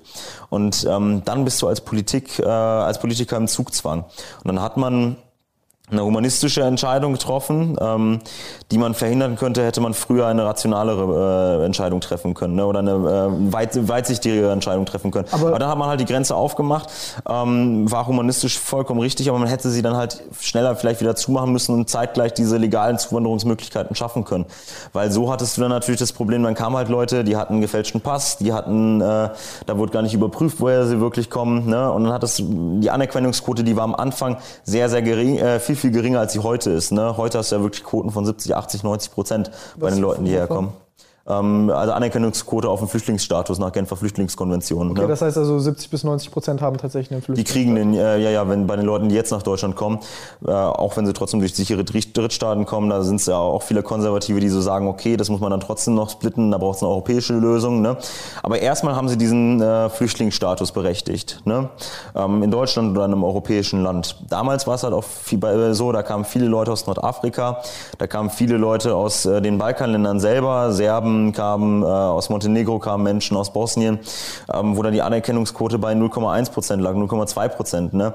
Und dann gab es Momente, dann war die Zahl derer, die halt aus wirtschaftlichen Motiven hierher kamen und diesen Flüchtlingsstatus in Anspruch genommen haben, die war genauso hoch wie die Zahl derer, die dann tatsächlich aus dem Krieg geflohen sind. Ne? Und das war ein problematischer, äh, problematischer Moment, wo, wo ich damals gesagt habe, okay, da ist die Kritik an vielen Punkten berechtigt die muss man artikulieren. Aber ähm, das, das, war, das zu artikulieren und das mal einen Flyer zu schreiben und ein Programm zu gießen und zu sagen, ich stelle jetzt diese Forderung, die ich jetzt artikuliert habe, die kann man ja auch nicht teilen. Da kann man auch ganz andere Wege gehen wollen. Ne? Ähm, ja, das ist aber was ganz gesagt, anderes. Das, ist wenn man das, ja, das ist aber was ganz anderes als das, was eine Alice Weide dann ein paar Jahre später im Bundestag gesagt hat, wenn sie dann von alimentierten äh, Kopftuchmädchen und äh, Messermännern spricht, ne, die in das Land strömen würden. Ähm, sowas, das ist weit über jede verhältnismäßige Kritik hinaus ist es einfach purer Fremdenhass, der dann äh, Bahn schlägt. Aber mit ähm. sowas kannst du nichts anfangen. Ne? Und ähm, nach und nach, gut, ähm, auf der einen Seite hat es mich halt in der Partei gehalten, dieser große Druck von außen. Und andererseits. Ganz kurz nur zusammenfassen, jetzt du ja, gut, bitte. Äh, äh, du, du kannst die, die, die, die Leute schnell reinzulassen, ist, ist, ist in Ordnung. Rechtzeitig parallel diese, diesen Büro, diese Bürokratie und den Apparat, das System schaffen, dass die Leute sich ordentlich bewerben können, dass man deren Flüchtlingsstatus prüfen kann und dann eine geordnete. Ähm genau, also ich finde vor allen Dingen, dass man ähm, sich da an ein paar Stellen ein Beispiel auch ähm, an, den, an einer Stelle könnte man sich ein Beispiel auch cool von den USA nehmen können. In den USA gibt es halt so eine Green Card Lottery. Ich finde, ähm, das Asylrecht gibt halt in Deutschland her, dass man äh, befristeten Schutzstatus bekommt und nach einigen Jahren kann man dann auch irgendwann, äh, irgendwann die Staatsbürgerschaft beantragen. Ne?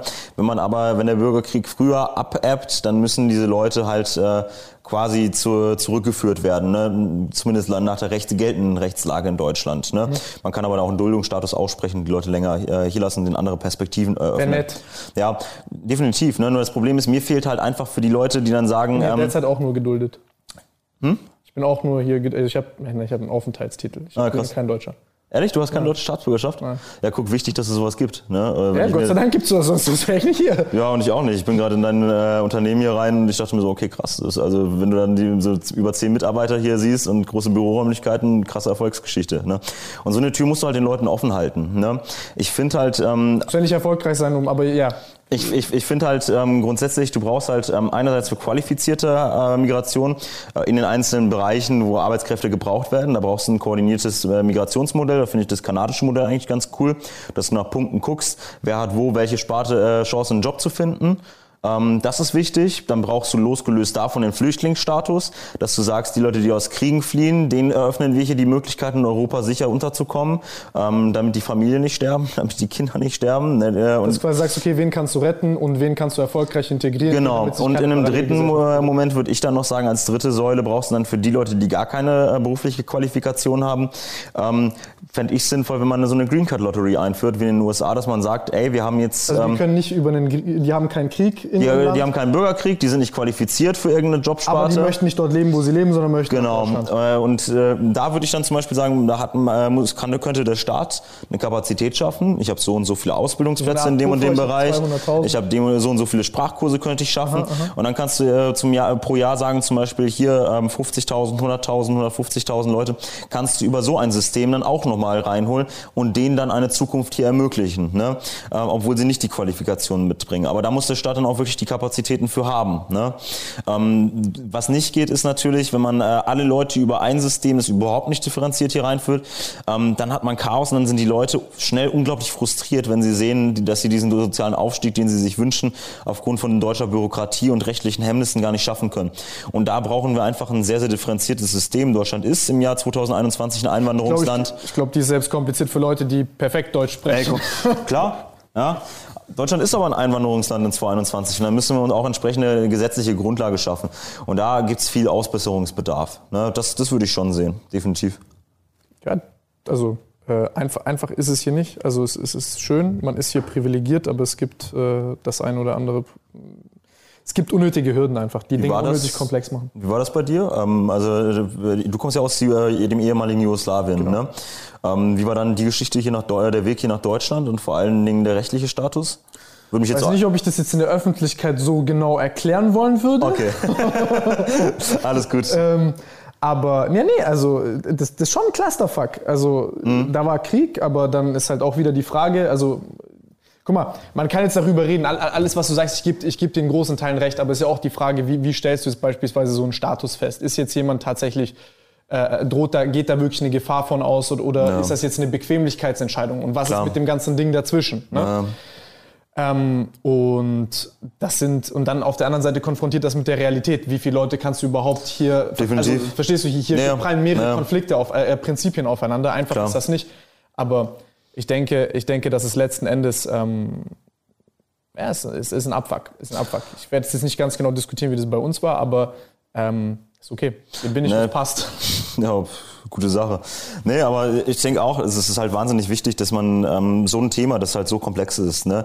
Ich selbst habe jetzt auch wirklich sehr, sehr grob umrissen, ne? Äh, meine Gedankenwelt und äh, die Problemstellung, die sich mir da aufgetan haben oder die ich damals äh, gesehen habe in dem Bereich, ähm, dass man so ein Thema halt wirklich differenziert diskutiert. Ja, und diesen Anspruch. Halt schnell, ne? Weil ja, du jetzt beispielsweise sprichst darüber, okay, wir haben jetzt hier diese ganzen Hürden und diese Problematik der, ich nenne es mal die Kapazität und auch, mhm. auch, auch, auch die pragmatische Seite, die, die super wichtig ist zu beleuchten. Dann sagen die anderen Leute, ja, aber wir können ja nicht äh, äh, mit Rationalität und Pragmatismus jetzt diskutieren über, über, über grundlegende Werte, die wir jedem Menschen einbauen ja. müssen. Und das mhm. ist halt der prinzipielle Konflikt. Einerseits Klar. verlieren diese ganzen anderen Leute diese Privilegien, die sie haben, wenn du ja. hier in einer Traumwelt lebst. Es ist halt, es ist leider so. Ja, also sage ich selber als jemand, der hierher, also ich bin hier geboren, Gott sei Dank, aber meine Mutter ist hierher gekommen. Und ähm, ich kann da beide Seiten, be beide Seiten nachvollziehen. Es ist aber wichtig, Absolut. dass man da einander nicht, den einen nicht als Träumer abstempelt und den anderen nicht als, als, als Nazi oder weiß der Geier was Ja. äh, abstempelt, sondern man halt hier einfach diese Diskussion hat mit zwei Das ist, Perspektiven. das ist also dieses Problem, was sich halt gerade so in dieser Debatte 2015, 2016, 2017 entwickelt hat. Man hatte irgendwie so zeitweise in der politischen Debatte echt das Gefühl, es gibt jetzt nur noch auf der einen Seite die Gutmenschen und auf der anderen Seite die Wutbürger. Ne? Und diese Grauzone dazwischen, äh, die sind total verblasst. Ne? Die hat man kaum gesehen. Stimmt, aber es gibt auch neben diesen ganzen Wutbürgern, gibt es diese ganzen Gutmenschen. Ja. Diese ganze Virtue Signaling Politik Scheiße. Ja. Nein, sorry, das ist genauso ein Absolut, Problem. klar. Das ist genauso ein Problem wie diese ganzen Wutbürger-Idioten. Ja, und das Problem ist halt, dass die Leute, die dazwischen stehen, ne, und äh, die eben nicht sagen Ausländer raus oder nicht sagen, ähm, wir müssen jetzt oft, äh, wir müssen jedem helfen, Über die das ist spricht unsere aber keiner, Pflicht. weil du die nicht labeln kannst. Ja, So, ja klar. was? Du bist. Du, du, du hast ein Problem mit der Flüchtlingspolitik, aber du hast kein Problem mit Ausländern. Interessant. Ich wusste gar nicht, dass es diesen Wildtypus gibt. Ja, ja, ja das, ist, das ist auch wahnsinnig frustrierend, ne? weil ohne Witz gibst du, gibt, ich, gibt ja dann jemand wie ich zum Beispiel so eine Pressemitteilung raus in meinem Kreis, äh, in meinem beschaulichen Münster oder für meine Jugendorganisation, ne? und dann bringt eine Stadt weiter jemand eine Pressemitteilung raus, meine ist differenziert, die andere, die hat so den Tenor, ja, das Boot ist voll, ne? und äh, Obergrenze ist da nicht 100.000 oder 200.000, sondern minus 200.000, ne? hat dann Björn Höcke sogar gesagt. Ja, das heißt dann, dass man jedes Jahr 200.000 Menschen wegschicken möchte, ne? frage ich mich auch, wie viele Jahre willst du das machen, bis hier niemand mehr lebt? Also, totaler Wahnsinn, ne? Aber die Leute, äh, sowas wird dann viel dankbarer aufgefangen, ne? Weil was ist denn, was wollen die Leute auch eher lesen? Ich mache den Medien da gar, äh, gar keinen großen Vorwurf, ne? Was wollen die Le Leute eher lesen? Was ist denn äh, Das eine verstehst du schnell, das andere verstehst du langsam immer noch nicht. Ja. Na?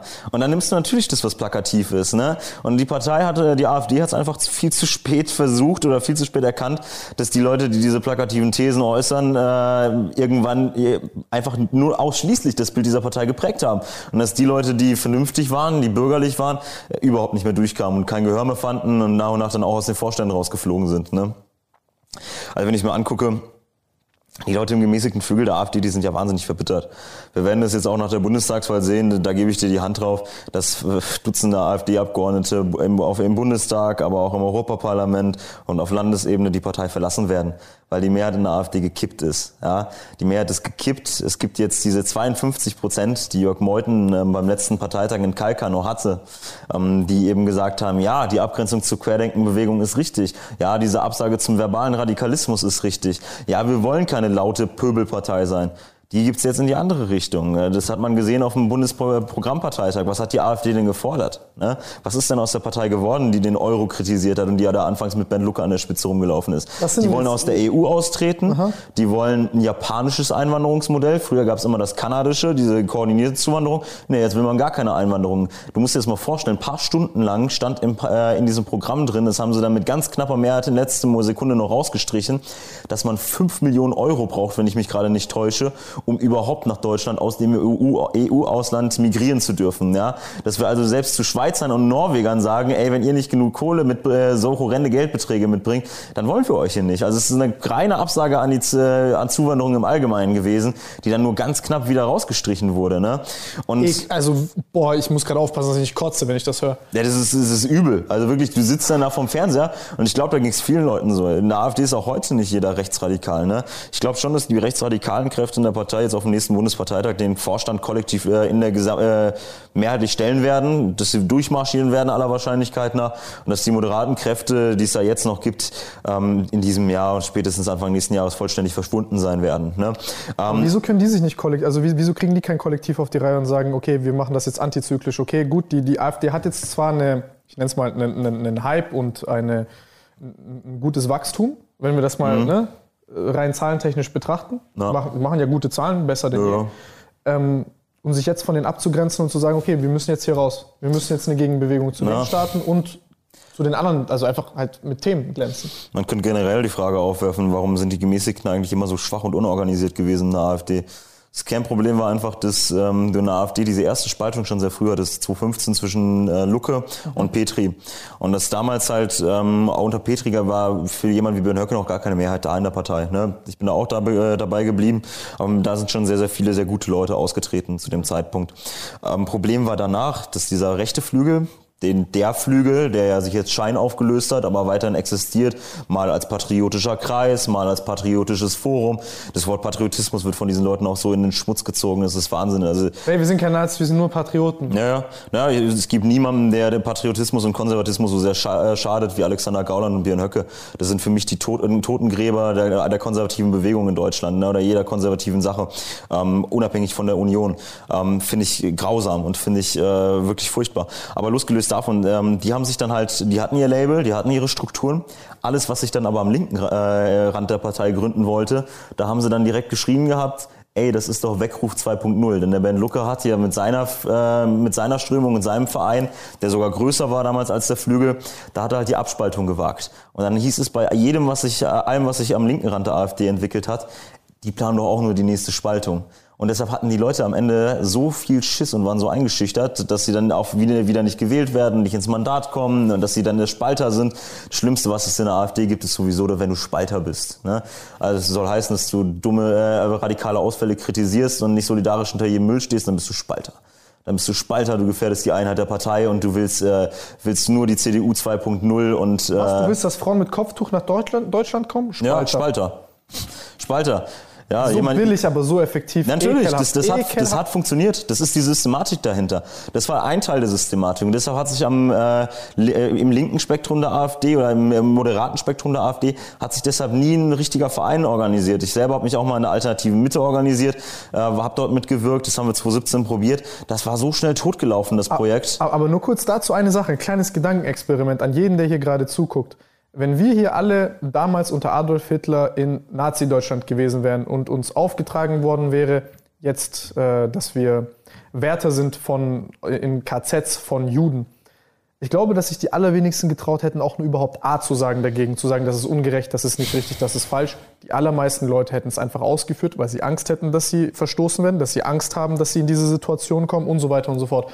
Und ich glaube, es ist ein ähnlicher Effekt, der halt in einer kleineren in, in, in, einem kleineren Kollektiv greift. Diese Leute haben Angst, ihr Kollektiv zu verlieren. So, du ja. hattest dein soziales Auffangnetz. Die Leute, genau. Aber was wäre passiert, hättest du dein soziales Auffangnetz nicht gehabt? Dann vielleicht Stehst du komplett alleine da. Junger, hochintelligenter Typ, sich vielleicht auch radikalisieren lassen. Klar. Ja, das Ding ist vor allen Dingen, dass die Leute halt gesehen haben, viele Leute, die auch ausgetreten sind, ähm, die wurden dann nicht mit offenen Armen empfangen. Ne? Ich meine, man hat es jetzt auch gesehen gehabt, als äh, Bernd Lucke die erste Vorlesung wieder halten wollte, ne? als er aus dem EU-Parlament rausgeflogen ist, 2019 war das. Ne? Da hatte da an der Uni Hamburg äh, sich hingestellt gehabt, da gab es riesige Demonstrationen, man hat den Saal gestürmt und so. Der Mann kann da jetzt nicht mehr lehren an seiner Universität. Ne? Und ganz viele Leute, ich selbst habe es auch erlebt, ich bin jetzt aus der AfD, ich war zwei Wochen aus der AfD ausgetreten, stehe ich an der Bushaltestelle Stelle und das Erste, was passiert, ist irgendjemand äh, aus der Linksaußenszene, der mir dann im Fahr Vorbeifahren mit dem Fahrrad ruft, Nazischwein, ne? Ähm, wo ich mir denke, ja toll, ne? Oder eine Woche später stehe ich im Rewe und dann wird mir auch hinterhergerufen, trotz deinem Austritt bist du ein Rassist. Ne? Ähm, so, ich bin mit meinem Gewissen jetzt im Rein. Ich bin glücklich, dass ich raus bin. Ich habe das aus voller Überzeugung getroffen.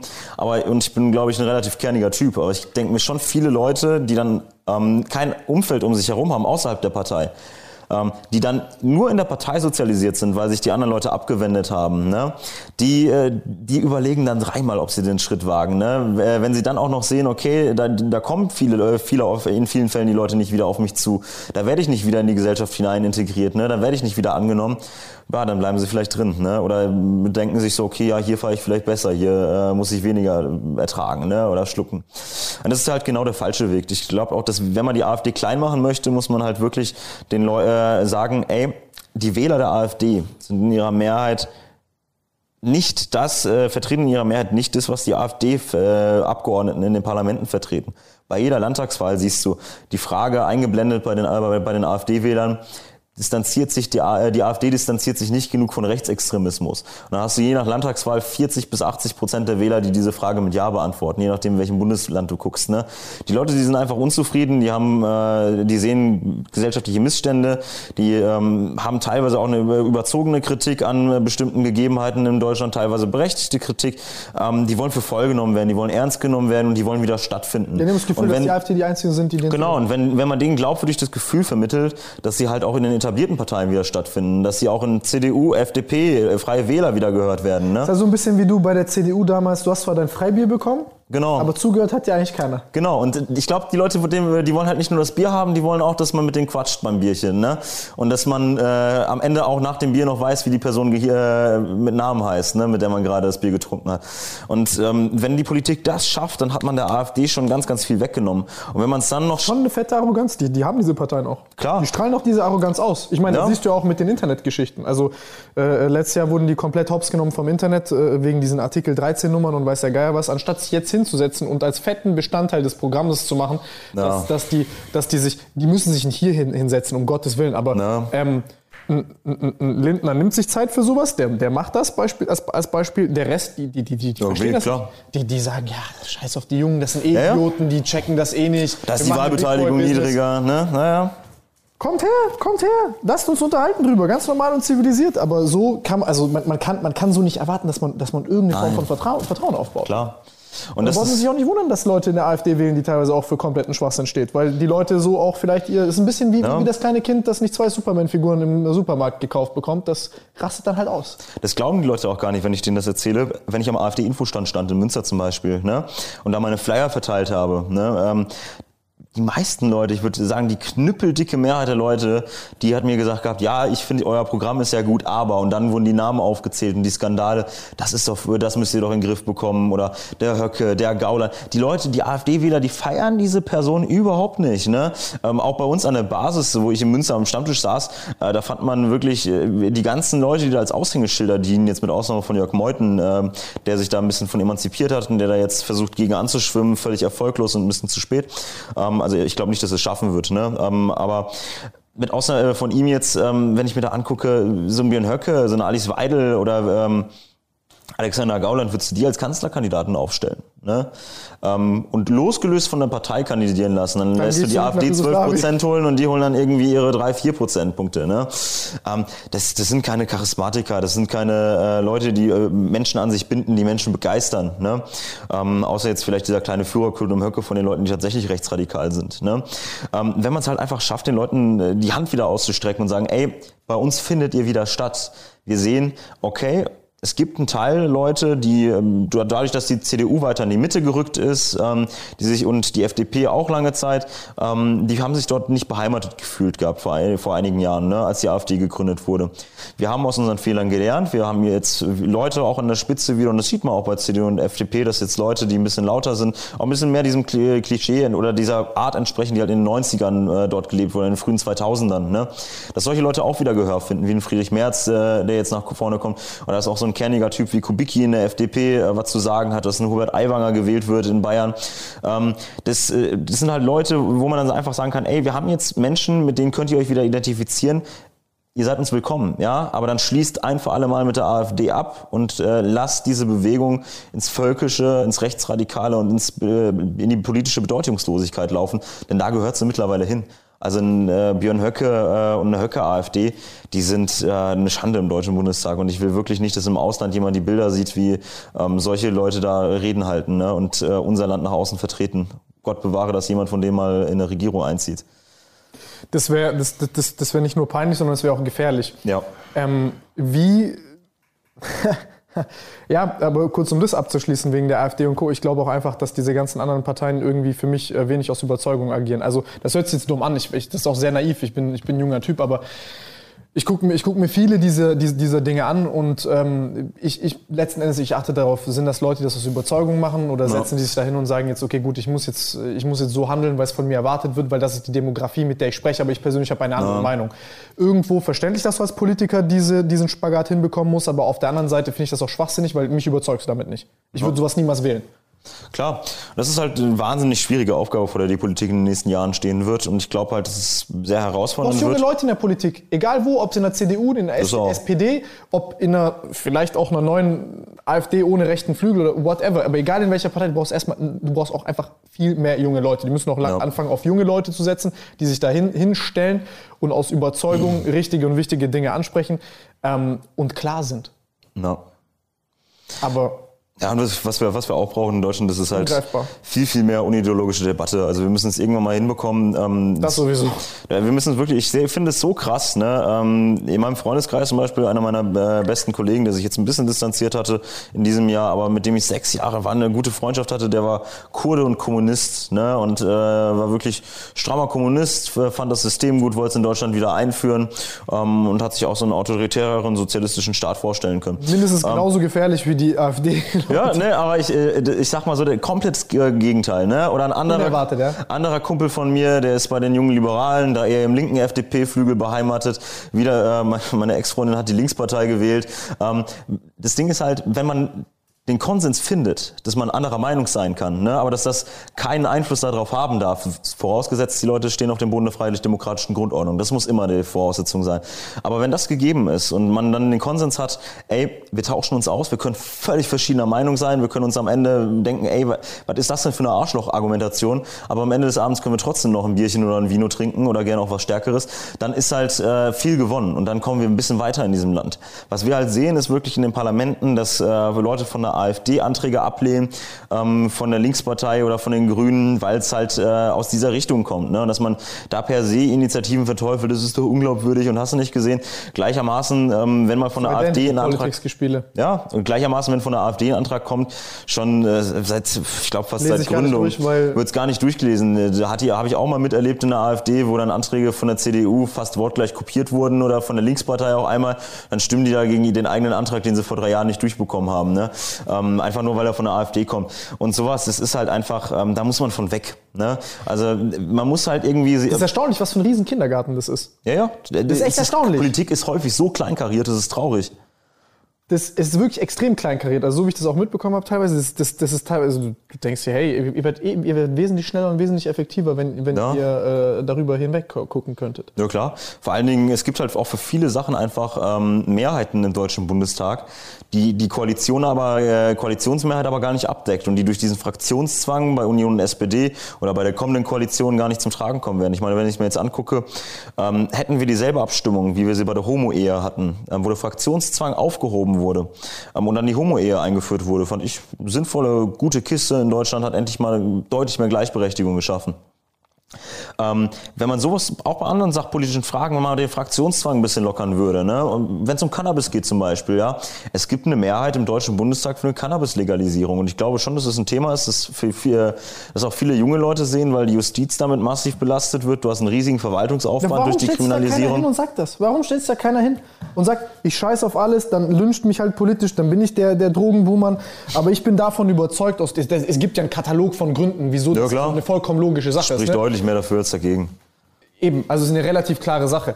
Ähm, so, und dann, und dann sagen wir, gut, wir machen das. Wir müssen das neu denken, wir müssen das neu sehen. Ich meine, Deutschland als Land muss sich auch irgendwo neu erfinden. Also wir haben diesen Druck, sonst sind wir gefickt. Ist relativ einfach. Also Ja. sorry, dass so, ich, bin, ich bin da ein bisschen... Nö, hast ja komplett recht. Ist ja einfach so. Wir sind einfach viel zu stocksteif bei zig, äh, bei zig 30 politischen Besen in Fragen. unserer Puppe stecken gerade. Ja. Ja, das ist, das ist richtig, richtig, richtig bitter. Ne? Und äh, ich finde, da muss man einfach lernen. Und Wenn man so politische Kräfte wie die AfD klein halten möchte, dann muss man einfach da zeigen, dass man besser ist als sie und dass man äh, wirklich Spiegel mal, gucken. Ja. Sich selber reflektieren und dann halt einfach zeigen, ey, unideologisch, wir streiten jetzt konsequent ums bessere Argument und auch mal wirklich in ein Gespräch hineingehen. Das habe ich mir immer vorgenommen. Ich hatte das mit, äh, mit 15, 16, 17 hatte ich diesen Weizen nicht. Da bin ich immer reingegangen in ein Gespräch, auf eine gewinnen. Podiumsdiskussion. Ich will gewinnen, ich will jetzt zeigen, hier, ich habe das beste äh, Parteibuch, ich habe die dicksten Eier, weil ich bin in der AfD und wir sind äh, voll anti-Establishment und so. Ne? Ja, Bullshit. Ne? Du musst in ein Gespräch reingehen, wenn in eine politische Diskussion mit dem Anspruch, ich habe hier eine klare Haltung, ich will diese Haltung zum Ausdruck bringen, aber ich bin offen dafür, wenn er andere ein Argument hat, das besser ist als meins, dass ich diese Haltung nochmal überdenke und ich, man muss auch einfach mal im Gespräch den Schneid haben, zu sagen, ähm, wenn jemand das bessere Argument äußert, das man vielleicht noch nicht im Fokus hatte, okay, krass. Oder vielleicht sogar eine bes- bessere Lösung hat. Oder die bessere Lösung hat. Okay, Darüber krass. würde ich mich freuen. Da hast du, da hast du einfach mal recht. Ne? So, und das, das hörst du so selten. Und man merkt es häufig den Leuten an. Die sind in der Talkshow und die merken so, okay, läuft gerade nicht gut für mich, ne? Oder da ist ja, da hat ja der Gegenpartner einen Punkt, ne? Wieso hat man da nicht einfach den Mut zu sagen, ey, ganz ehrlich, äh, krass ist ein Aspekt, den habe ich nicht bedacht. Ähm, das wird auch einem 50-jährigen Berufspolitiker keiner negativ anrechnen. Ich finde es eher cool. Zeigt halt, der, Also der, der sehe Typ hat dann Schneid oder die Frau hat dann Schneid, ne? Sich Leute, sowas einzugestehen. Ja, Weil die Ego zurückstellen können. ja. Für die Lösung. Das ist es. Und davon brauchen wir halt viel, viel mehr in Deutschland. Das sind jetzt natürlich so utopische Vorstellungen, ne, die sehr, sehr weitreichend sind, aber es sind generelle Probleme, die, glaube ich, einfach viele Leute unter den Nägel brennen. Ne? Ja, aber wird man sehen. Ne? Also wenn ich hier so vorfahre, also wenn ich hier immer Recht haben müsste oder die Leute, die hier sind, so eine Mentalität herrschen würde, wo jeder Rest, Recht haben muss, Ellbogen raus und Hauptsache man hat Recht, aber die Lösung ist scheiße und es fällt keinem auf, ähm, also dann kann ich, weiß nicht, ob es ein oder drei Monate dauert, bis ich pleite bin. Also, Na klar. ist Schwachsinn. Also, so, und, Ja. und denkst du, dieses Problem löst sich auf Staatenebene auf oder was? Das, Ja. das, das wird halt nur noch schlimmer. Wir haben halt nur ein fettes Polster, von dem wir noch fressen können. Ja. Ja, was ich auch ganz äh, schwierig finde, aber ganz schade in Deutschland, ist, ähm, dass die Parteistrukturen so undurchlässig sind in Richtung der anderen Parteien. Also ich habe es mal selber mit 18 erlebt, das fand ich total genial. Ähm, Es gibt in Deutschland so ein Mhm. Gar nicht so Projekt. interdisziplinär, ne? Weil eigentlich könnte Nee. man das super gut auch aufteilen, weil du hast ja verschiedene Spezialisten Ja, ja. in unterschiedlichen. Definitiv. Also ich finde, äh, da müsste man äh, auch deutlich was an den Strukturen schrauben. Ähm, ich habe es 2018 erlebt, da war ich bei Jugend und Parlament. Das ist so ein Projekt vom Deutschen Bundestag. Da schickt ähm, alle zwei Abgeordnete von der Bundestagsfraktion kommt ein Vertreter von der Jugendorganisation hin oder jemand, der die Partei wählt und sich da bewerben kann. Ähm, und der, dann wirst du da in einen wilden Topf mit Leuten aus allen anderen Parteien geworfen, ins selbe Hostel einquartiert, die Zimmer werden zugelost. Du pennst also mit Leuten, äh, die ganz anders ticken als du. Du isst mit den Leuten, du verbringst da vier Tage. Und dann kriegt jeder äh, so eine Rollenkarte zugesteckt, ähm, wo er seine Fraktion drin steckt. Dann bist du in Arbeitsgruppen und in Fraktionen mit Leuten aus allen anderen politischen Parteien im Bundestag. Und das hat für mich, ich fand es wahnsinnig cool. Also ich habe damit, äh, wir hatten äh, an dem Abend oder an den Abenden halt immer eine Clique von, ich glaube, einer war im Landesvorstand der Linksjugend Solid aus Berlin. Dann hatten wir eine, die war in der JU Stuttgart hier äh, aktiv. Dann hatten wir noch einen Typen, der war in der CSU, einen Juso und äh, einen von den jungen Grünen. Und mit so einer Konstellation und meine Wenigkeit, und mit so einer Konstellation sind wir dann abends nach Kreuzberg gefahren, haben dort einen gesoffen und über Politik gelabert. Ne? Ähm, da, da war diese gegenseitige Verachtung, dieser Wut diese, äh, in der Diskussion, dieses Temper äh, hohe Temperament, das war gar nicht da. Man hat sich äh, drüber ausgetauscht, ey, wie läuft das und das bei euch ab? Ey, hast du damit und damit in deiner Partei dieselben Probleme durchzukommen? Und bei vielen Punkten hat man einfach festgestellt, ey, wir ticken total ähnlich, ne? obwohl es ganz verschiedene Parteien sind. Aber unterschiedliche Perspektiven. Ja, und davon bräuchte es meiner Meinung nach mehr, gerade in den Jugendorganisationen der Parteien. Ich fände es sinnvoll, wenn der Bundestag oder die Bundesregierung da Geld für in die Hand nehmen würde, um Räume zu schaffen, wo halt über Parteigrenzen hinweg viel, viel unideologischer debattiert wird. Damit wir halt diese Entwicklung in unserer Gesellschaft, die wir immer mehr sehen, dass jeder sich so in seiner Social Bubble, ich benutze das Wort heute zum 20. Mal, aber es ist schon ein bisschen wichtig, ähm, dass wir Nee, diese das Entwicklung, das sind Echokammern, die dass wir, ja, dass wir diese. Entwicklung hin zu diesen Echokammern einfach ähm, eindämmen, weil das ist dramatisch. Ich habe eine ganz, ganz große Sorge, dass wir irgendwann in einem Deutschland ganz leben, in viele. 20 Jahren, ähm, wo, wo dann jeder sich nur noch in seiner sozialen Blase befindet ähm, und du nicht mehr, äh, äh, die Leute dann nicht mehr sagen, ey cool, dass du mit Leuten, die so verschieden sind, äh, aus äh, ganz anderen kulturellen, religiösen, politischen Background haben als du, dass du mit denen verkehrst, sondern krass, wie funktioniert denn das? Ja, ist das nicht voll anstrengend? Das höre ich häufig, ne? Und das wird immer mehr.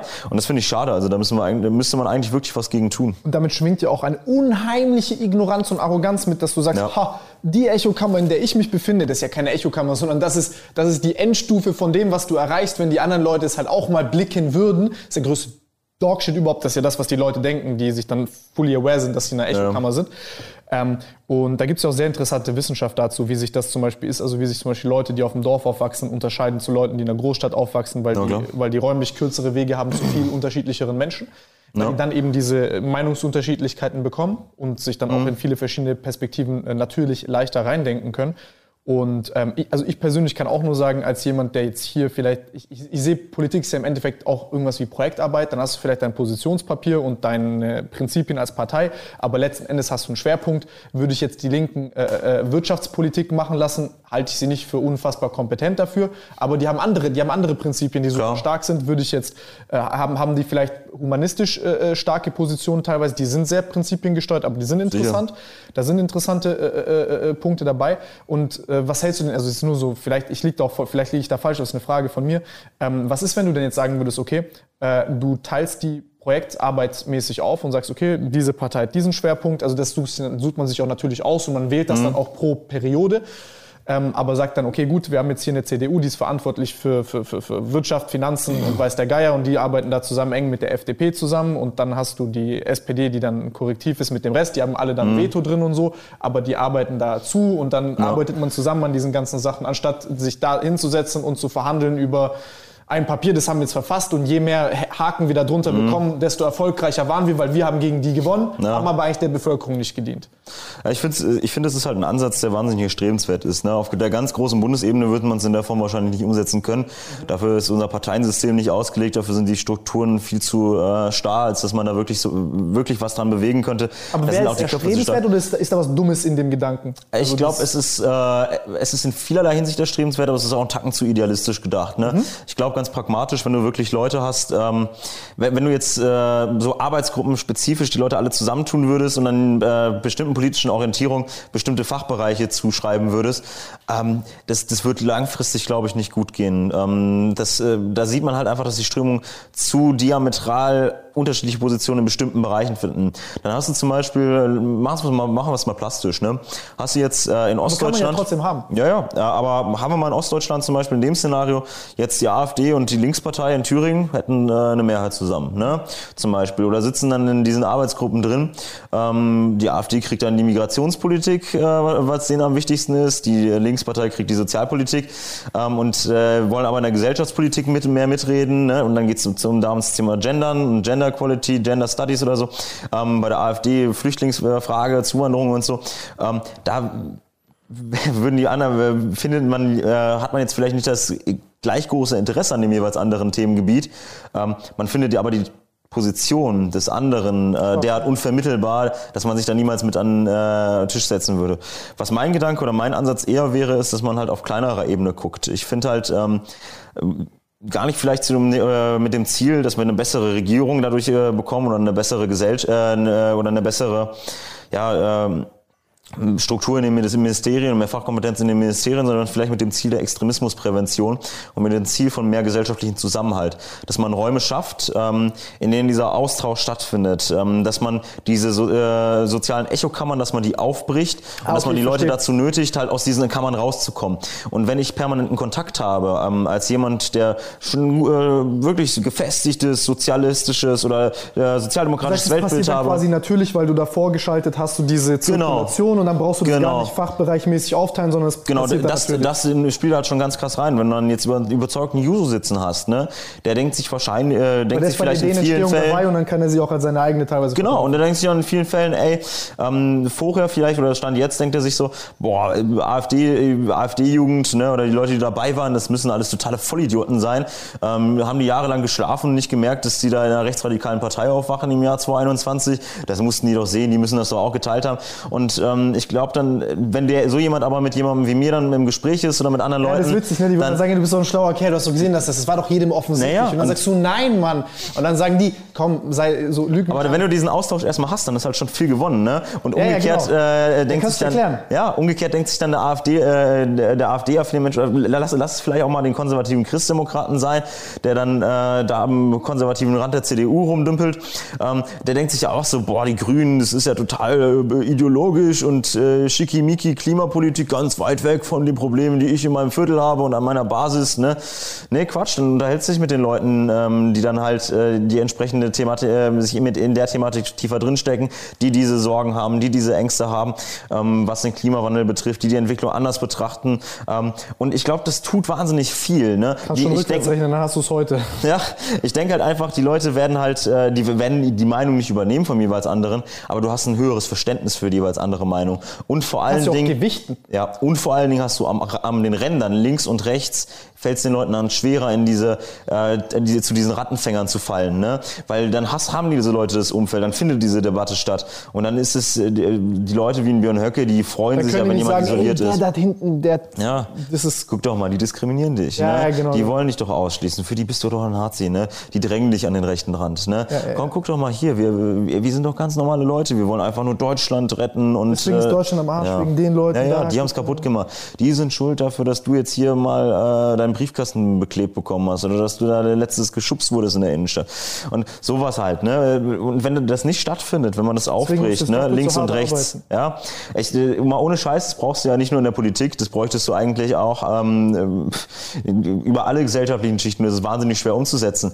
Ähm, ich glaube, den meisten äh, Ausländerfeinden, wenn du die mal in Kontakt bringen würdest mit einem integrierten Deu äh, Deutschen mit Migrationshintergrund, ne, ähm, dann würden die ihr Weltbild aber auch mal ganz schnell überdenken, ne, wenn die sehen, oh, das ist ja gar kein Einzelfall. Und die Mehrheit der Leute, die jetzt zugewandert sind, die sind einfach wertvoller Teil dieser Gesellschaft. Die so normal sein können. Ja, klar. So was hörst Ja. du tatsächlich. Ja, ohne Scheiß. Das habe ich selber gehört. Du so, ah, was, du bist Jugo, du bist Jugoslawe. Ja, du, echt? Ich hab, und Ja. dann denke ich mir so, ja, ich weiß so, wie halt Ja. da Kollegen auch sein können. Ja, ja, klar. Aber ja, und ich, ich hatte halt mit dem AfD-Background. Das war dann so, echt, du bist eine AfD? Boah, nee. Äh, Aber du denkst doch ganz normal, aber du bist doch gar kein Rassist. Du musst ne? auch ein bisschen mit Humor nehmen. Ja, ja, das das, das, das können die da auch dann nicht. Nee, nee. Das ist, aber das können, das können aber auch nur dann äh, in Anführungszeichen wir, ich nenne es mal auch, also jetzt ich will wieder nicht auf die Identität zurück, aber so ein bisschen Ja, klar. auch die Ausländer an sich, weil wenn wir dann sagen, ey, das stört gar nicht, ich kann verstehen, wenn die dann denken, äh, Ja. die hören da die lautesten da rumbrüllen und so denken dann, dass ich dann halt auch so bin oder du. Klar, Aber mit ein bisschen Humor lockert man das auf und dann definitiv. Aber man muss sich halt einfach mal vor Augen führen, das, auch was die, positive Erfahrungen zusammen. Ja, Das ist ganz einfach, das ist menschlich. Man muss sich halt in allen Bereichen der Gesellschaft immer wieder vor Augen führen. Das, was wir wahrnehmen, ne, das sind die Lauten. Das ist meistens, äh, egal an welche Bevölkerungsgruppe wir denken, das, äh, es gibt wenige Berichte, glaube ich, oder viel weniger Berichte ähm, über die äh, vielen Leute, die in äh, Neukölln wohnen ähm, und die es geschafft haben, sich in den letzten 20, 30 Jahren eine erfolgreiche berufliche Existenz aufzubauen, wo die Kinder dann in zweiter Generation aufs Gymnasium gehen oder so, ne, oder äh, schon studieren. Äh, und viel mehr Berichte gibt's dann halt über arabische Clans in diesen Vierteln. Und dass man dann halt nur diese Clans vor Augen hat, die dann natürlich ein Problem Oder darstellen Leute, und die diese den Impfstoff Integrationsprobleme. haben, die unseren ja, Arsch retten. ja, der, oder die Impf der Impfstoff ne, von BioNTech Pfizer, ohne Scheiß. Ne, ähm, so, solche Erfolgsgeschichten, die werden halt leider einfach nicht mehr, äh, nicht im selben Maße transportiert. Genau dasselbe ist halt bei den Parteien. Die Leute, die sich dort halt äh, kühl, sachlich äußern, die werden einfach nicht im selben Maße wahrgenommen wie halt, äh, wie die lauten äh, Wortschreiber. Ne? Wie die Leute, die am linken und am rechten Rand äh, So eine einpeitschen. Spiegel-TV-Doku über so äh, Gartenreinigung ist halt interessanter, Digga, wenn die dann kommen und, Naja. und dann die Rentner abzocken. Es, ist- es ist halt einfach Na, klar. interessanter. Was würdest du dir angucken? Äh, äh, äh, junger, junger Typ in, in, in Weste spricht differenziert über Migrationspolitik oder Clan zockt Rentner ab mit Gartenreinigung. Und man kriegt, das ist doch normal, dass du dir das Ja klar, das anguckst. ist, es ist ja auch menschlich völlig verständlich. Deshalb, also ich finde auch diesen Reflex, dass man dann immer sagt, ja Lügenpresse, ne, das finde ich total idiotisch, ne, ohne Scheiß. Also natürlich gibt es in ein paar Bereichen, ähm, egal ob du jetzt äh, auf die Partei, in die Parteienpolitik guckst oder auf andere gesellschaftliche Fragen, es gibt immer in, an manchen Stellen Tendenzjournalismus oder Journalisten, die natürlich ein, im Unterton eine Meinung transportieren. Ne. Das ist aber nicht die Mehrheit der deutschen Medienlandschaft. Die deutsche Medienlandschaft ist aber darauf So angewiesen. Ja, eben. Unbedingt. Nein, Quatsch. Aber die Mehrheit der deutschen Medienlandschaft, ähm, die ist halt darauf angewiesen. Äh, die haben ja nur dieses Standbein äh, Printjournalismus. Online-Journalismus zieht nicht so viel, ne? ähm, weil ja die Werbeanzeigen, die bringen nicht so viel rein wie die Zeitung, äh, der Zeitungsverkauf. Und ähm, da ist es dann auch schwieriger, die Plus-Abos zu verkaufen, weil es machen nicht so viele Leute ein Digital-Abo. Ne? Und ähm, Dann fängst ja, du an, dann, dann brauchst du zu werden und äh, immer radikalere dann brauchst du halt immer krassere Titel, ne? Du brauchst immer krassere Geschichten. Und da ist dann, sorry, dann, äh, ja, machen wir der Presse dann einen Vorwurf an der Stelle, ne? Aber die Gesellschaft spielt halt auch mit rein, ne? Da denke ich mir, gut, müssen wir halt. Hand. Ja, müssen, müssen wir halt auch einfach, wenn wir das Ihr Problem wollt beheben wollen, mehr Zeitungen kaufen und mehr Qualitätsjournalismus lesen, ähm, wenn wir den auch verlangen wollen, ne? Weil, äh, ohne Witz, wenn wir jetzt alle kein Zeitungsabo haben und, schon, äh, und darauf hoffen, dass wir jetzt äh, jeden Abend, äh, ja gut, ich bin jetzt darauf angewiesen, dass mein Buch beworben wird, ich mache jetzt kein Medium schlecht, ich hoffe überall positive Rezensionen. Aber es gibt ja auch unseriöse Medien, da, da hat sicher jeder irgendwas vor Augen, ne? die dann viel Clickbait betreiben online. Und ähm, wenn dann aber auch nur so was angeklickt wird, ne? und äh, wenn man dann äh, auch pff, ja, eben keine Werbe, äh, keine Plusartikel liest, eben keine Zeitungen kauft, ja, dann gibt's irgendwann auch nur noch solche Anbieter oder die verdrängen dann halt die seriösen Medien oder zwingen eben, was wir momentan sehen, leider häufig halt seriöse Medien dazu, teilweise auch wirklich Skandalgeschichten zu machen. Hey, wie redest du über die echten Medien, die Wahrheit spitten? Ja, also es ist ja dann auch nicht so, dass äh, man irgendwie sieht, äh, das ganze Heft äh, von einem seriösen Magazin ist dann so aufgebaut. Man hat dann halt einen Opener. Und das ist halt etwas, was die Leute interessiert. Ne? Überhaupt kein Verbrechen, ne? ähm, sondern was, was die Leute interessiert. Ähm, ist ja sicher auch für die eine oder andere Zeitung so mit meinem Buch. Das ist auch etwas, was mehr einschlägt, als jetzt jemand, äh, der aus der, äh, wenn du da vorkommst, sagst, wie aus Büdingen, kann ich später auch noch mal ein paar Schauergeschichten erzählen ähm, aus der Partei, was da so am krassesten passiert ist. Ja, Ähm, das wäre interessant. ja, ein bisschen Clickbaiting müssen wir da auch mal bei dir betreiben. Ja, nee, aber das, ist, das Nee, sind ja auch aber- echte Geschichten, das ist auch Ja interessant. klar, ich denke, das ist auch interessant. Nee, aber das, äh, das Ding ist halt, ähm, dann brauchst du halt so eine ein Opener, um halt ähm, die, die ganze andere Masse an qualitativen Inhalten, die musst du halt, äh, um die transportieren zu können. Ne? Deshalb, also sehe ich, äh, ist halt ein generelles Problem der Gesellschaft. Werden wir sehen in den nächsten Jahren, wie wir es beheben können. Ich habe da auch noch keine keine große Lösung, abgesehen davon, dass ich, äh, wenn ich die Kohle hätte, gerne jede Zeitung im Land abonnieren würde, ne? die äh, Qualitätsjournalismus Und die unendlich bringt. Zeit hättest. Ja, und die Zeit ist alles zu lesen. Ich glaube, ich, ich, glaube, ich glaube, dass es ein Problem ist, aber ich glaube, ich glaube, dass Menschen sehr anpassungsfähig sind. Ich bin, ich bin da genauso ein Typ wie du, dass ich da voll die Angst vor habe, aber ähm, da habe ich letzten Podcast habe hab ich mit äh, äh, Henning Beck drüber gesprochen. Ein Mann ist Neurowissenschaftler, super, super äh, intelligenter und spannender Typ. Ähm, und ich denke, ich denke, dass sich die Menschen daran anpassen werden, wenn sie irgendwann merken, dass sie damit nicht weiterkommen. Weil heute Ja. ist ja so dieser Irrglaube ist, Deutschland ist mir was schuldig und äh, Deutschland ist Deutschland, die, die können nicht äh, kaputt gehen, das funktioniert schon alles mit Ja. einem Schnürchen und allein und wir haben diese Ja. hohe Erwartungshaltung, dass Deutschland unsere Probleme lösen muss und immer ist der Staat verantwortlich und wir selber sind für nichts verantwortlich. Und ähm, dann wirst du irgendwann, glaube ich, merken, dass es dann doch nicht so rund läuft und dass du mit dieser Art und Weise zu denken und auch Inhalte zu konsumieren, dass du in deinem eigenen Leben eigentlich orientierungslos bist Ja. und nicht wirklich Fortschritte machst. Du lernst nichts, du, du findest dich nicht besser zurecht in der Welt und du kannst Probleme nicht lösen. Und ich glaube, dass auch vielleicht so dieses Selbstverständnis von Politik und die Anforderungen, die wir an Politik haben, auch mal ein bisschen realistischer sein müssen. Und wir auch hier sagen müssen, ey, wir fordern von den Politikern eine Sache, bringen wir die denn auch teilweise selber überhaupt an den Tisch? Ja? Also Klar. das ist, auch, das ist auch immer so eine Frage, die man sich äh, stellen muss. Ja? Definitiv. äh, zum, zum, zum selben Grad. Aber ich, ich, denke schon, dass, dass, ich denke schon, dass Menschen das gerade so langsam begreifen. Deswegen auch so ein bisschen längere Formate wie das hier. Äh, Ich scheiße da ja auch drauf. Ich, ich sage, gut, das Algorithmus oder jemand sagt mir, ein YouTube-Video muss 10 Minuten lang sein, weil die Leute haben Aufmerksamkeitsspanne von 30 Sekunden. Und Die haben wir schon weit überschritten. Genau. Und dann sage ich, ah, interessant, Bro, tell me more. Und ich scheiß drauf, ich mache das so, wie ich es für richtig halte. Ja. So, ja, aber das ist nicht Ja, das ist halt straight, aber es macht, machen halt nicht alle Leute oder wenige Leute so, ne? Ich sage auch nicht, dass das richtig so ist, aber ich habe die Freiheit, das so zu tun. Ich kann es machen. Mhm. Wenn ich mich irre, dann ist es mein Risiko. Dann habe ich, äh, äh, dann, dann, dann verbrenne ich Geld und Zeit. Dann ist das halt so. Ich bin bereit, das zu tun und mich für diese Überzeugungen einzusetzen. Und ähm, auf der anderen Seite kann ich anderen Leuten nur sagen, dass ich ihnen das auch empfehlen kann, in einer Zeit, in der jeder Meter gemessen ist, sich mal umzudrehen und zu sagen, okay, ich, geh- ich mache jetzt mal drei Schritte Richtung Dunkelheit. Ich weiß nicht, was da ist, aber vielleicht finde ich was. Ja, muss man auch mal was wagen. Und das muss die deutsche Politik auch. Ja, Und die Leute, die dort drin sind. definitiv. Eier haben. Ja, Neues probieren und nicht immer alles als selbstverständlich äh, hinnehmen. Das, ich finde gerade Corona war das ein mega gutes Beispiel. Man hat, man, hat, man hat so krass gemerkt, wie Dinge, die man im Alltag als so selbstverständlich erachtet. Ne? Da waren es halt im privaten Dinge. Ne? Aber jetzt erachten wir auch Dinge als äh, selbstverständlich politisch. Ne? Ähm, dass der Sozialstaat noch funktioniert, dass wir hier eine intakte Demokratie haben, dass wir eine äh, Rechtsstaat haben, der Demonstrationen in Schach halten kann. Ne? Ähm, dass wir äh, noch eine intakte politische Debatte haben. Ne? Aber all das ist, und dass wir noch Qualitätsjournalismus haben in Deutschland in, mit großer Auflage. Aber das ist nicht selbstverständlich. Da müssen wir äh, darum kämpfen, dass es so bleibt. Ne? Und äh, uns da halt auch, da dann halt auch immer wieder neue mutige Vorstöße wagen, ähm, um diesen Ist-Status zu erhalten. Ne? Man sieht ganz schnell, äh, wie das ist, wenn einem auf einmal was Wichtiges fehlt. Ne? Weißt du, was mich triggert bei dieser ganzen, also häufig auch in, in Gesprächen mit Politikern, ist, ähm, dass man immer aus einer bürokratischen Perspektive argumentiert. Also man argumentiert immer, das ist so, weil es war schon immer so und das sind die Regeln, die wir derzeit haben. Und ich sage, okay, gut, Freunde, also das ist mir jetzt erstmal grundsätzlich scheißegal. Wir Ja. haben ein Grundgesetz, daran halten wir uns und das ist eine Ansammlung von Prinzipien, von der wir sehr vieles ableiten und wissen, was wir nicht tun. Ja. Das ist wichtig und das, das, das muss unberührt bleiben. Aber abgesehen davon, wir haben folgende Probleme gerade. Also ähm, wir, haben, wir, haben einmal, wir haben einmal künstliche Intelligenzen, die immer besser werden und wir haben eine Transformation durch Technik, die, wo keiner wirklich weiß, was es bedeutet für, für, für, für ich nenne es mal, leichtere Jobs, repetitivere Jobs. Ja. Ähm, also eine Massenarbeitslosigkeit, die potenziell auf uns zurollen kann. Wir haben keine Lösung dafür. Äh, wir haben äh, wir haben eine Globalisierung, die in einem hohen Tempo voranschreitet, Ja. wo wir auch nicht so ganz wissen, okay, welche Zugehörigkeit haben wir wo und wie organisiert sich Klar, wo es auch Gewinner und viele Verlierer gibt. Ne? Genau.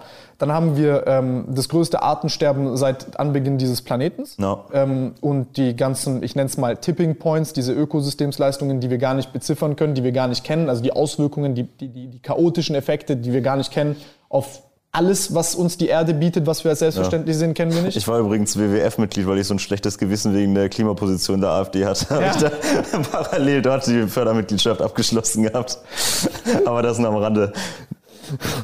Das hilft Ja, ich, keine Ahnung, vielleicht, ein bisschen. vielleicht trägst du minimal zum 2 Grad bei, ich weiß es nicht. Ähm, dann, dann, haben wir, dann, dann, dann haben wir das ganze Klimaproblem.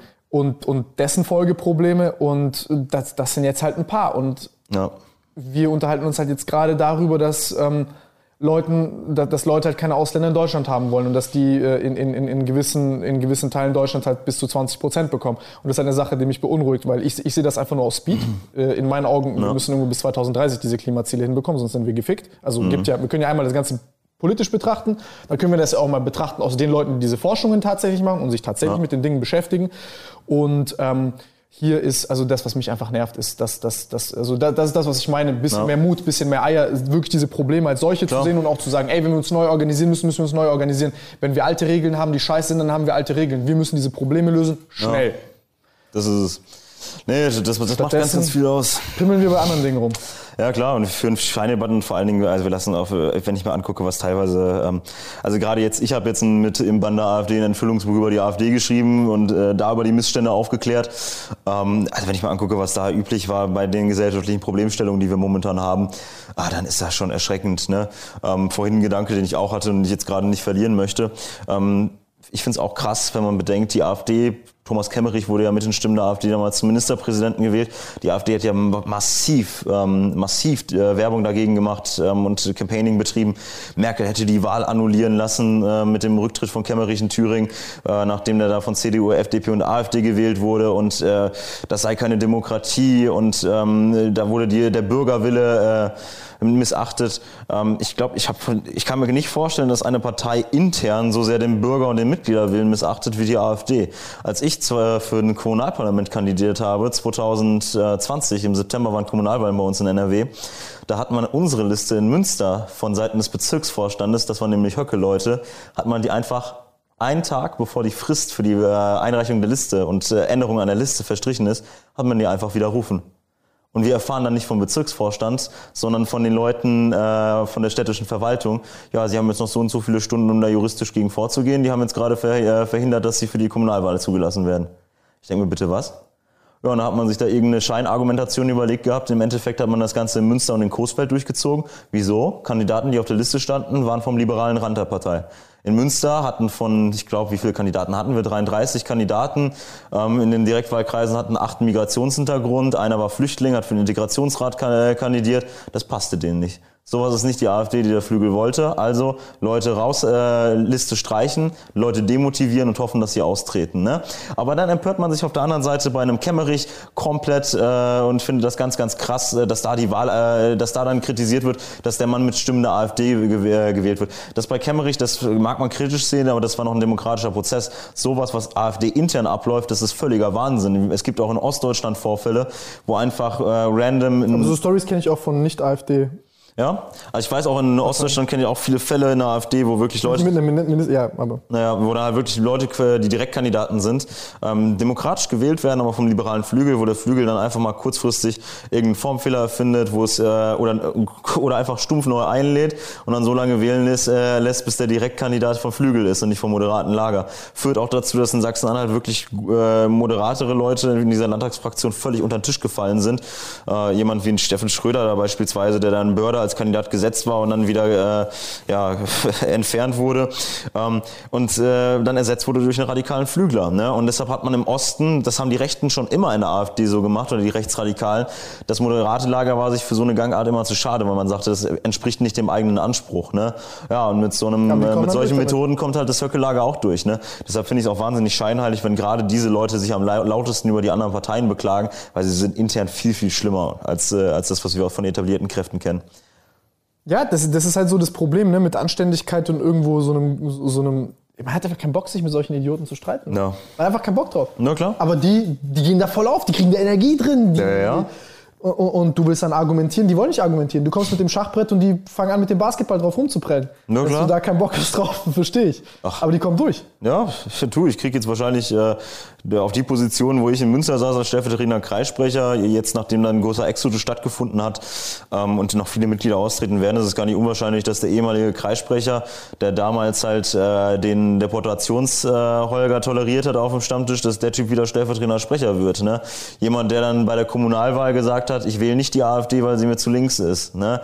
ähm, hier vor Ort. Also das, das, das gibt's halt auch. Ne? Und ähm, Also bei solchen Leuten muss sich halt wirklich jeder die Frage stellen. Deshalb ist es mir auch wichtig, dass ihr als jemand, der konservativ ist, der lange in dieser Partei war ähm, und der differenziert mit dieser Partei ins Gericht geht, ähm, den Leuten nach außen kommuniziert, die überlegen, in die AfD einzutreten oder überlegen, die AfD zu wählen. Ähm, es gibt keine Perspektive mehr, dass sich dieser Kurs der Vernunft durchsetzt. Das ist verloren. Das ganze Projekt ist verloren. Die Höckes, der Flügel, die Menschen haben die Mehrheit. Die Menschen haben die Mehrheit. Und das Ganze. Von unten siehst ja. du das. Du siehst, du siehst das durch die Zuwanderung, du siehst durch die ja, Leute. Durch die, die Mitgliederentwicklung. Wann wird das am Peak sein? Was, was wird jetzt die nächsten Jahre passieren? Also was werden wir beobachten mit ich glaub, der AfD? Ich glaube, wir werden jetzt erleben, dass ähm, Jörg Meuthen auf dem nächsten Bundesparteitag, das der dürfte im November oder im Dezember stattfinden, ähm, die Wahl zum Bundessprecher verlieren wird. Da gehe ich felsenfest von aus, dass er keine Mehrheit mehr finden wird. Und ich gehe davon aus, dass auch alle anderen Kandidaten wie eine Joanna Kotar, die sich dagegen Weidel und Kropalla hingestellt hat ähm, und andere, ähm, dass die Kandidaten aus dem moderateren Lager äh, scheitern werden auf diesem Parteitag. Und dass der Vorstand dann entweder... Allein schon, dass sie ihren Namen nicht kennen, sagt schon... Ja, das ist es halt. Ne? da, siehst du halt, welchen Einfluss die Leute in der Partei haben und welchen Einfluss eine Weidel oder, oder andere Gesichter vom Flügel haben. Ne? Und dann Andreas Kalbitz über Jahre.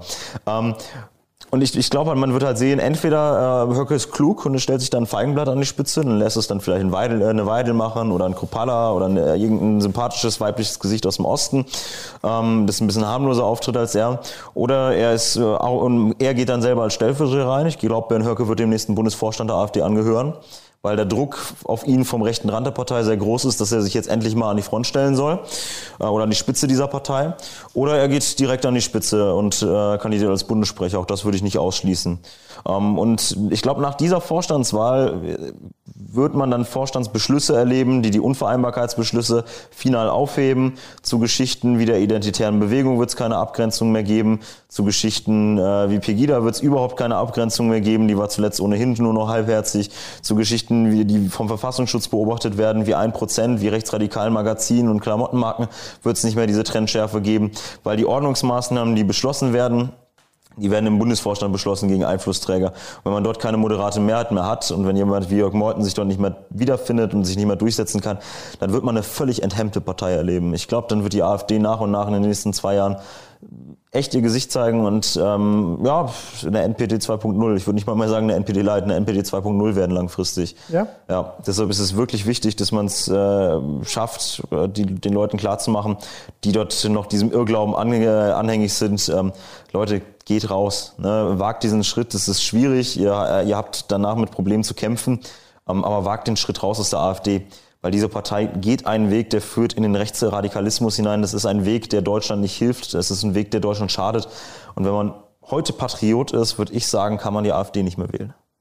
Wenn man dieses Land liebt, kann man die AfD nicht mehr wählen. Weil die AfD diese Gesellschaft spaltet, weil die AfD die demokratische Grundordnung, so wie wir sie haben, dieses System, was dieses Land trägt und groß gemacht hat, weil sie das mittlerweile fundamental in Frage stellt und an vielen Stellen bedroht. Starke Worte. Ähm, das heißt, du sagst, das dauert nicht lang, bis, bis die sich überhaupt nicht mehr abgrenzen werden von jeglichen rechtsradikalen Bewegungen? Ich glaube, die AfD geht halt äh, den Weg. Wie, wie, wie, wie, äußert sich das? Also wie kann ich mir das vorstellen? Ich kann es dir richtig, äh, ich kann es dir an einem guten Beispiel äh, fix machen. Ähm, es gab in der AfD dieses Sprichwort, die JA ist, ist die AfD in zwei, Jahr, äh, in zwei Jahren. Und das stimmt eigentlich ganz gut, glaube ich tatsächlich. Ähm, ich habe ja, hab ja in der Jugendorganisation der AfD echt eine ziemlich rasante Karriere hingelegt. Ich bin da mit 15 in den Bezirksvorstand gekommen fürs ganze Münsterland, war mit 16 Sprecher fürs ganze Münsterland, bin mit 17 in Landesvorstand und mit 18 bin ich in den Bundesvorstand der Jugendorganisation rein. Und ähm, was wir dort erlebt hatten, schon 2018, als wir gewählt wurden, das war zu dem Zeitpunkt in der AfD noch nicht vorstellbar. Und ähm, diesen Ist-Zustand, den sahen wir zwei Jahre aber später aber in ähnlicher Form in der AfD. Die JA, die Jugendorganisation, hat sich viel, viel schneller radikalisiert als die Mutterpartei. Dort hat, es, hat der rechte Rand es viel, viel geschickter und viel schneller geschafft, ja, wirklich äh, die, das Ganze zu übernehmen. Was man unterschätzt in Deutschland ist einfach, ähm, man glaubt, die, die Rechte in Deutschland, das wäre so ein unorganisierter Haufen gewesen, der sich jetzt auf einmal in der AfD gefunden hat und der jetzt den Umsturz plant. Das ist Bullshit. Ja? Die Rechte, äh, es gibt rechte Netzwerke in Deutschland, die werden vor allen Dingen gesteuert ja, vom Institut für Staatspolitik in Schnellrot Schnellroda, das wird geführt von Götz Kubitschek, die seit Jahrzehnten ähm, wirklich, vor allen Dingen schon seit den 90er Jahren planen, ähm, wie man eine Partei, wenn sie sich neu gründet rechts von der, Union, äh, von der Union, wie man diese Partei übernimmt und systematisch Schritt für Schritt radikalisiert. Und ähm, diese Kräfte, die haben in der J, haben die JA sehr schnell übernommen, die haben wir in der JA sehr schnell überschätzt, äh, sehr stark unterschätzt und also die wurden auch in der AfD unterschätzt ganz, ganz straffe Organisation. Es gibt dort Winterakademien und Sommerakademien, ähm, wo junge Leute aus vor allen Dingen aus, äh, aus dem rechten Rand von der deutschen Burschenschaft, aus der identitären Bewegung, aber auch äh, unverbrannte Leute halt ähm, geschult wurden über Jahre hinweg. Wie, wie rede Warte ich? Mal, erklär, erklär mir das mal genau. Also du willst mir sagen, da ist eine Art äh, äh, Schläferorganisation, die wartet auf, auf den Zeitpunkt, wo jetzt eine Partei neben der, also rechts, rechts neben der CDU kommt, damit die dann als Hülle fungiert, die man übernehmen kann? Da gibt es einen Verein. Und unterwandern. Und der Verein hat äh, jemanden an der Spitze oder Menschen an der Spitze, ähm, die seit Jahren sie, äh, ein Konzept entwickelt haben, wie man eine solche Partei wie die AfD nach Gründung unterwandern kann und wie man die Partei auf den Weg führt, äh, den sie jetzt geht. Und, wie groß ähm, und stark sind die? Also was ist das für ein Verein? Wie groß sind die? Das muss man sich mal vorstellen. Das ist ein ganz großes Netzwerk, ähm, äh, das da dran hängt. Ähm, Schnellroda, äh, Schnellroda ist ja nicht nur Schnellroda mit den Sommerakademien, wo junge Leute geschult werden. Wie halte ich Reden? Wie gewinne ich Mehrheiten? Rhetorikseminare? Wie übernehme ich Parteien, ähm, all sowas kriegt man zugetragen aus der Szene, was dort abläuft. Ähm, Schnellroder, das ist auch der Antaios Verlag. Was ist denn der Antaios Verlag, wenn sich jetzt viele Leute fragen? Das ist ein Verlag von Götz Kubitschek, der hat da ein eigenes äh, Rittergut ähm, in diesem kleinen thüringischen Ort. Und ähm, der bringt äh, rechte Schriften raus, rechte Denkerschriften. Und äh, kleine Bücher, die haben dann da immer so eine Schlange drauf hinten, ähm, die, womit man 2015, 2016 schon die ersten Leute in der AfD hat rumlaufen sehen und sich dachte, was sind das für komische farbige Dinger? Ne?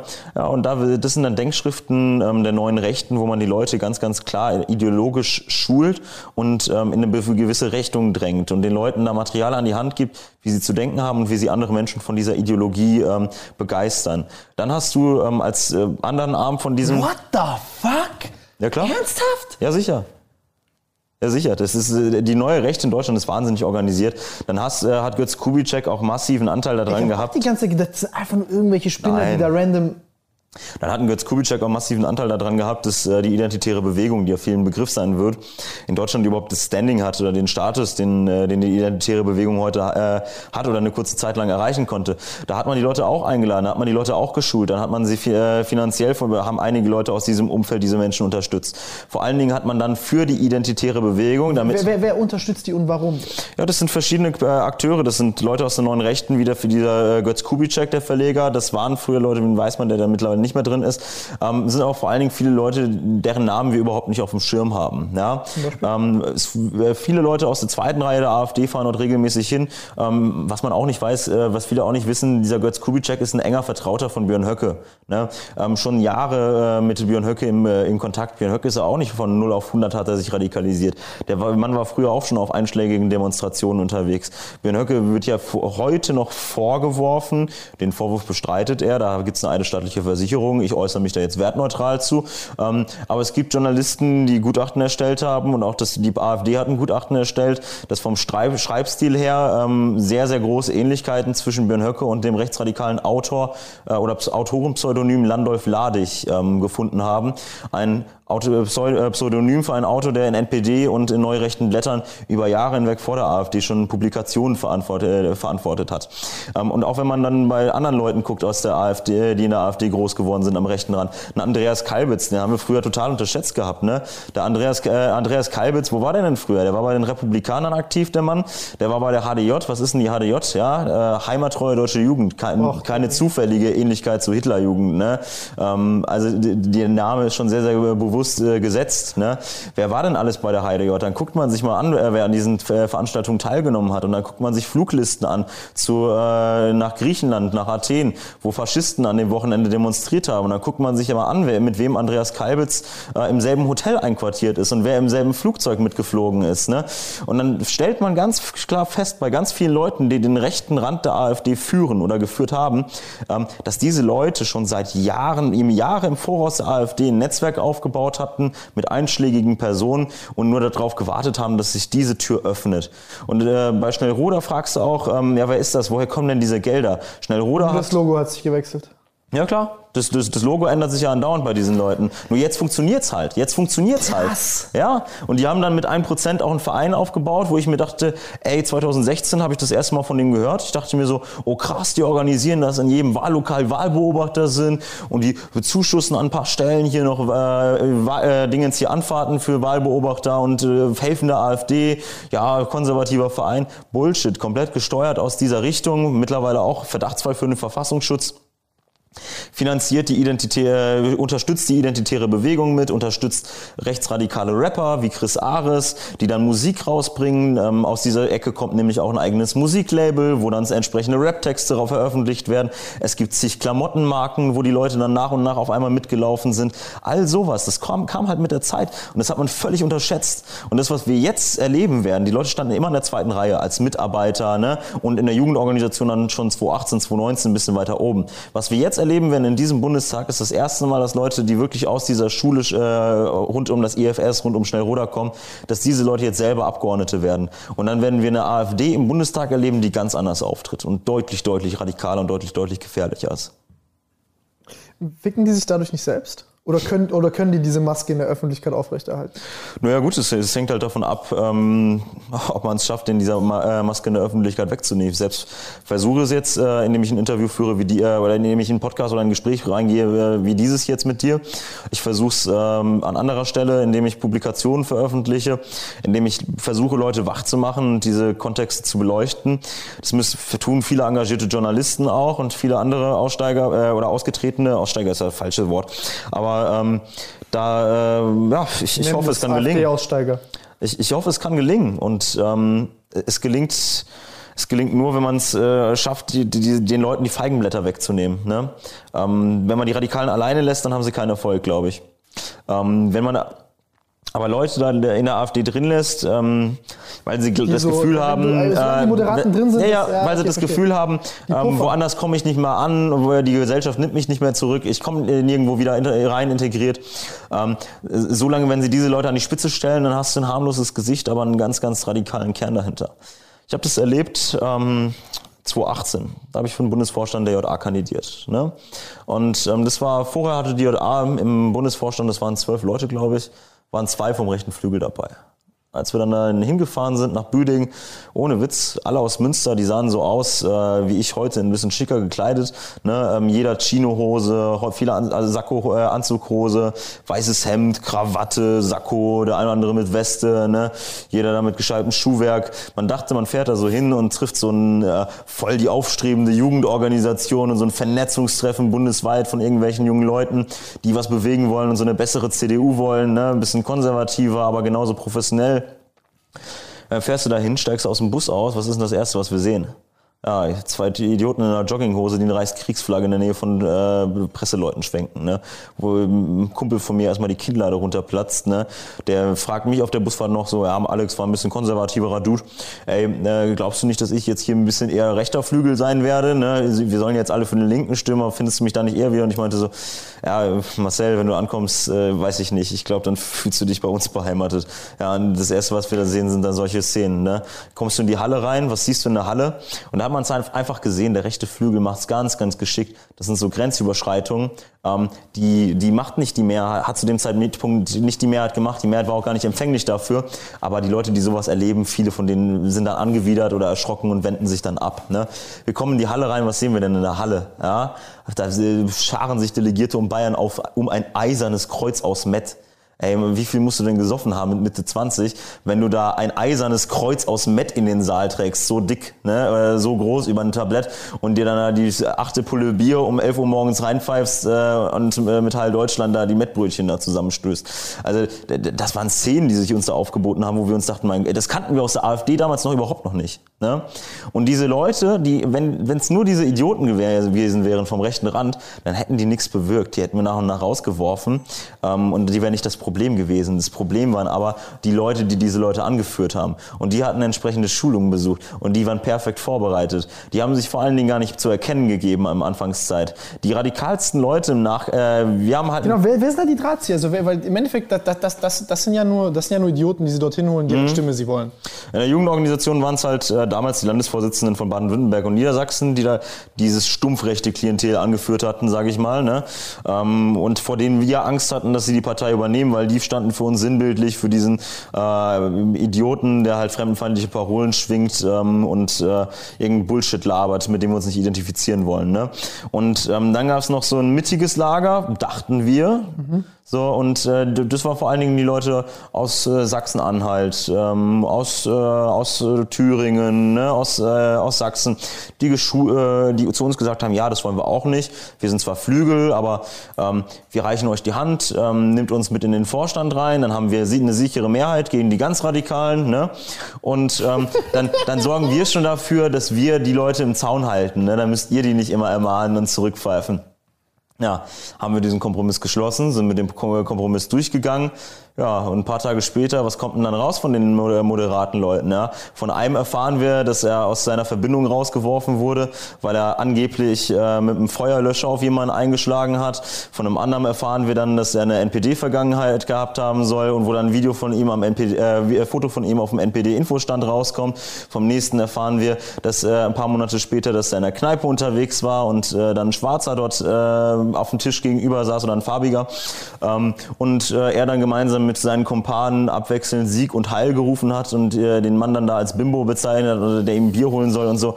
Ja, das waren dann die moderaten Rechten, äh, die, mit denen wir da angeblich im Vorstand saßen. Und, äh, und vor allen Dingen, ähm, die, die Leute, die wurden uns angedient, von, äh, die haben sich so harmlos gegeben, das kannst du dir nicht vorstellen. Ne? Im Vorfeld waren das äh, kein Ton in so eine Richtung. Ne? Als die in den Ämtern waren und in den Positionen waren, dann haben die Leute ihr wahres Gesicht gezeigt. Ne? Dann kamen die ganzen Ausfälle.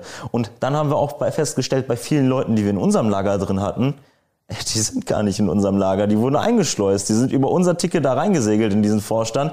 Und zwei Monate später hat dann der Typ, der ganz äh, auf der List, Konsensliste steht als liberal, äh, einen Job bei Andreas Kalbitz, äh, dem rechtsradikalsten AfD-Funktionär, den man da am rechten Rand der Partei finden wird. Ne? Ähm, wo du dir auch sagst, ja cool, der hat sich jetzt mal ganz eben die Vorstandsmehrheit gekauft. Ne? Wir haben nach ein paar Monaten gesehen, dass Andreas Kalbitz ähm, die Mehrheit, der, äh, den Vorstand der Jungen Alternative im Griff hat und dass wir dann dort, wo wir dachten, wir hätten diesen Kongress gewonnen, äh, im Endeffekt keine eigene, keine eigene Mehrheit mehr hatten für Ordnungsmaßnahmen, für Einschreiten gegen diese Grenzausfälle. Und dann wurde es immer wilder. Dann wurde es immer wilder. Der erste Kongress hat schon gezeigt, ähm, dass da so eine richtige Verprollung stattfindet. Am ersten Abend, äh, von dem, wo diese Wahlen waren, ne? ähm, einen Tag bevor ich reingewählt wurde, da hatten wir Flaschenpfand. Ich glaube, es waren 184 Euro, lass mich nicht lügen. Bierflaschenpfand. Eine Flasche 8 Cent. Kannst du dir mal vorstellen, wie viel da gesoffen wurde der Rewe-Supermarkt gegenüber hatte äh, am ersten Tag um 18 Uhr schon äh, keine alkoholischen Getränke mehr, weil die Leute alles aufgekauft hatten. Das war Wahnsinn, was sich da teilweise für ein Niveau wieder gespiegelt hatte. Ne? Ich meine, ich bin selber jemand, der äh, gerne mal tief ins Glas guckt und oft feiern geht, aber sowas gehört nicht in eine politische Veranstaltung hinein. Ne? Und dann hast du da Szenen, dann tragen sie da äh, irgendwelche selbstgebastelten Fahnen umher, dann fragst du dann, ja, was sind das denn für Niedersachsen-Fahnen? Das sind doch nicht die Landesfahnen. Ja, wir lehnen diesen Staat Nieders äh, die Landesverfassung Niedersachsen ab, deshalb haben wir eigene Niedersachsen fahre. Ich denke mir, bitte, was? Ja, Ey, das Scheiß. ist so traurig und ich lache gerade, weil das für mich so krasse Idioten ja. sind, aber dass die, aber äh, da geht 15-jähriges Mitglied schickt mir äh, am wir sitzen in der Kneipe ne, und meint so ja wir gehen noch mal kurz in der Halle auf Toilette. Kriege ich ein Bild per WhatsApp äh, komplett äh, weiße Ab äh, so eine Metallablage neben dem Waschbecken überall weiße Pulverrückstände ja Pep oder Koks on was das war also nur asoziale Veranstaltung habe ich noch nie erlebt. Das wäre in der AfD nie möglich gewesen zu diesem Zeitpunkt. In der JA war's, äh, war das das erste Mal dass ich so erlebt habe. Und die JA ist immer immer weiter gewesen als die AfD. In der JA haben wir die Mehrheiten verloren, dann nach und nach. Es gab einen Programmkongress. Boah, ich könnte über die JA so viele Geschichten erzählen, ne? Also, wo dann alle drei Strophen vom Deutschlandlied gesungen wurden. Wie alt warst du da? Da war ich äh, 18, 18 war ich da. Da saß ich gerade im Bundesvorstand. Ähm, wir hatten eigentlich äh, uns vorgenommen, hey, moderates Programm, ne? Ah, sind wir dann in Seebach in der Halle. Ähm, erste Rede, die gehalten wird, und da merkst du, merkst, merktest du schon, wohin der Wind weht. Alexander Gauland, der dann sein, das war der berühmte, äh, der Holocaust sei nur ein Vogelschiss in der deutschen Geschichte, ne? Oder wie das damals war. Hitler und die zwölf Jahre Deutsch, äh, Drittes Reich war nur ein Vogelschiss in der deutschen Geschichte, ne? Im Vergleich zu dem Tau über tausend Jahren, ne? Ja, diese Rede, die er da gehalten hat. Das war in Seebach. Nach ihm hat Björn Höcke gesprochen als erster Gastredner. Björn Höcke hat mir vor der Halle nicht mal die Hand gegeben. Björn Höcke wusste ganz klar, wer im Bundesvorstand wie tickt. Der hat mir in die Augen geguckt, straight an mir vorbei. Ne? Weil, äh, und Andreas Kalbitz hat es ähnlich gehandhabt. Die Leute im rechten Flügel, die wissen ganz, ganz klar, wer wie tickt. Und die behandeln die Leute, die dann im moderaten Spektrum stehen, auch offen gestanden wie Dreck. Muss man, muss ich auch offen, äh, ganz klar sagen. Ja, und dann gibt's in dieser Halle, wird in dieser Halle über ein Programm gesprochen junge Leute, denkst du vielleicht, ja, Cannabis-Legalisierung, vielleicht ein bisschen Reform in der Bildungspolitik, ne? Verarscht, erster Antrag, der durchkommt, oder einer der ersten Anträge ist, ähm, ja, wir wollen alle Schulen dazu zwingen, dass äh, die erste Strophe des Deutschlandliedes äh, gesungen wird, bevor der Unterricht beginnt. Also Deutschland, Deutschland über alles. Das findet eine Mehrheit. Ja, weiter geht's. Oh, Abtreibung, ne? Ganz knapp verhindert, dass Abtreibung grundsätzlich als Mord bezeichnet wird. In jedem Fall, selbst bei Vergewaltigung. Ne? Nächstes Ding, NATO-Austritt, ne? Pro Israel ging auch nicht durch, ne? Staat Israel lehnen wir ab. Äh, das war Wahnsinn. Das war so ein radikales Programm, das dort beschlossen wurde. Und als wir uns dagegen gestellt haben, an die Mikrofone gegangen sind und gesagt haben, so nicht, das geht so nicht und wir werden dieses Programm nicht mittragen, ja? Da wurden wir in der Halle als Bastarde beschimpft, als dreckige Ratten, als widerliche Viecher. Das kann man sich auch gar nicht vorstellen. Du wirst als Moderator in der AfD so heftig angegangen. Ich habe auch schon Drohanrufe in, zu AfD-Zeiten habe ich schon Drohanrufe Drohanrufe von rechts bekommen. Das ist jetzt nach meinem Austritt deutlich mehr geworden. Aber man ist dann Systemling, Systemhure. Äh, was, was es nicht alles gibt, charakterloses Schwein und äh, Deutschlandverräter und all sowas kriegst du an den Kopf geworfen. Ja? Und von links hörst du dann gleichzeitig, dass du Nazi bist und dann denkst du dir, du, äh, gibt keine größere Arschkarte, die du ziehen kannst. Also noch beschissener kannst du dich nicht positionieren in der Gesellschaft. Systemling und Nazi. Ja. Ich hoffe jetzt, dass ich wenigstens das Nazi loswerde. Ne? ja, aber das, das ist übel. Da haben wir halt gesehen gehabt, diese Leute, die haben äh, nach und nach es geschafft gehabt, die Vorstandsposition zu übernehmen. Die waren aber bestens geschult. Die haben im Vorstand, also die Leute, die die geschickt haben, am Boden waren das, äh, an der Basis waren das richtig stumpfe, rechtsradikale Typen. Aber die Leute, die den Vorstand geschickt haben, trotz ihren Skandalen und so, die hatten richtig was auf dem Kasten. Die hatten äh, Informatik-Skills, äh, die du so nicht lernst, äh, wenn, du, äh, wenn du dich nicht entsprechend vorbereitest.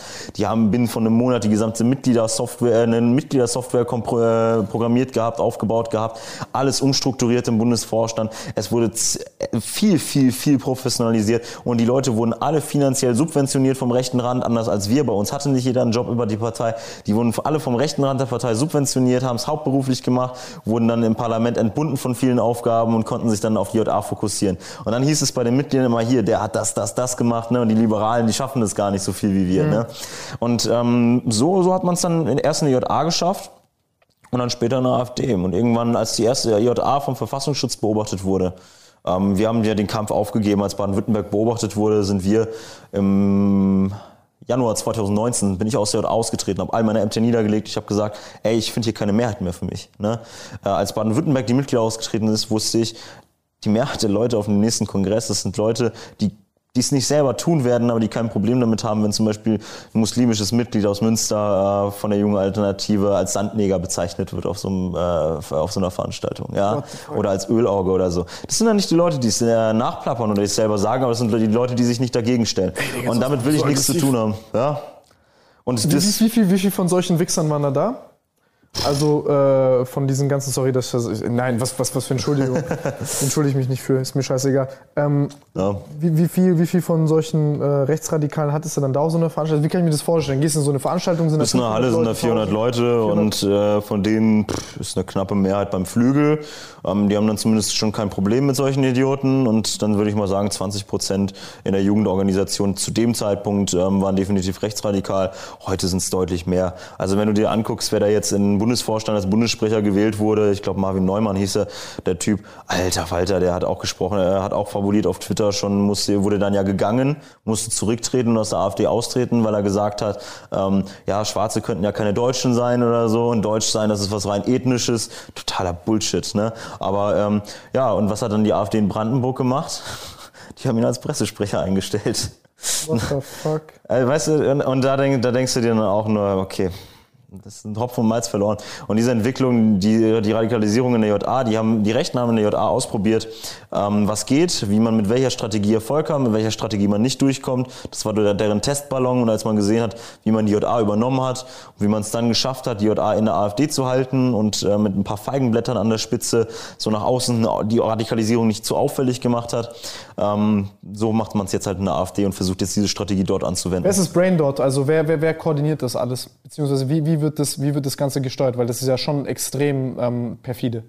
In der jungen Alternative, wer das Brain dort ist. Grundsätzlich, also das, das ist ja eine Gesamtorganisation. Also in der Jugendorganisation glaube ich, dass der äh, einflussreichste Einflussträger, der äh, Landtagsabgeordnete und der jetzt bald im Bundestag kommt, Jan Wenzel Schmidt ist, der im Sachsen-Anhalt ähm, unglaublich großen Einfluss hat, der einen Landesverband geführt hat, der sich schon sehr, sehr früh, ich glaube schon 2016 oder 2017, aber lass mich da nicht lügen, ähm, in Räumlichkeiten von 1% äh, getroffen hat, wo die identitäre Bewegung auch unterwegs war. Also der immer diesen Schulterschluss nach rechts außen gesucht hat ähm, und äh, unglaublich großes fachliches Know-how hat, ähm, sehr, sehr gut ist, wenn es um taktische Überlegungen geht und diese ganzen äh, Listenabsprachen und so koordiniert.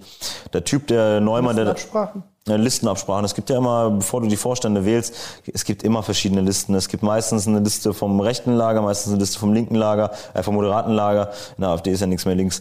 Ähm, und, und auch viel ist nicht mehr moderat, was man moderat nennt. Aber ähm, die Listen treten meistens gegeneinander an. Und in der JA war es so, da hatte man mal eine Konsensliste, die ist äh, gescheitert. Da wurden wir gnadenlos verarscht. Also auf drei Positionen kamen unsere Leute auch gar nicht durch. Ähm, ja, und dann äh, die Leute, die das bestimmen, äh, die einflussreichsten Leute, die setzen sich meistens selber gar nicht in den Vorstand rein. Die lassen da ihre Vertrauten die entsprechenden Ämter äh, ausführen. Und wenn sich dann mal jemand verbrennt oder so, dann kann man den nächsten da platzieren oder im Notfall immer noch selber rein. Aber wenn man selber in der Bresche ist und ähm, sich dann rechtfertigen muss und dann muss man sich auch manchmal ja distanzieren von jemandem, dann verliert man da Rückhalt, da Rückhalt. Ähm, das machen diese Leute nicht. Das tun die Leute nicht. Und in der AfD, äh, in der AfD und in der JA glaube ich auch immer noch, dass Andreas Kalbitz einen großen Einfluss hat.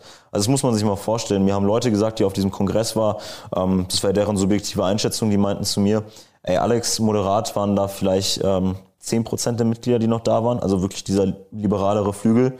Ähm, der Rest, die sind wirklich 90 Prozent sind echt rechter Parteiflügel. Und da war es noch so krass, dass ähm, der rechteste Rand vom rechten Parteiflügel, diese Groupies um Andreas Kalbitz, der aus der Partei geworfen wurde, ne, wegen seinen rechtsextremen Bezügen, dass die fast eine Mehrheit noch hatten gegen die Moderaten und den Höckeflügel zusammen. Also, dass es in der Jugendorganisation schon so krass ist, dass selbst der Höckeflügel und die Kandidaten vom Höckeflügel Probleme bekommen, weil sie nicht mehr krass genug sind. What the fuck? Ja, und das, da weißt du halt, wo die Reise hingeht. Wie gefährlich war das für dich? Hattest du Schiss, da auszutreten? Aus der Partei?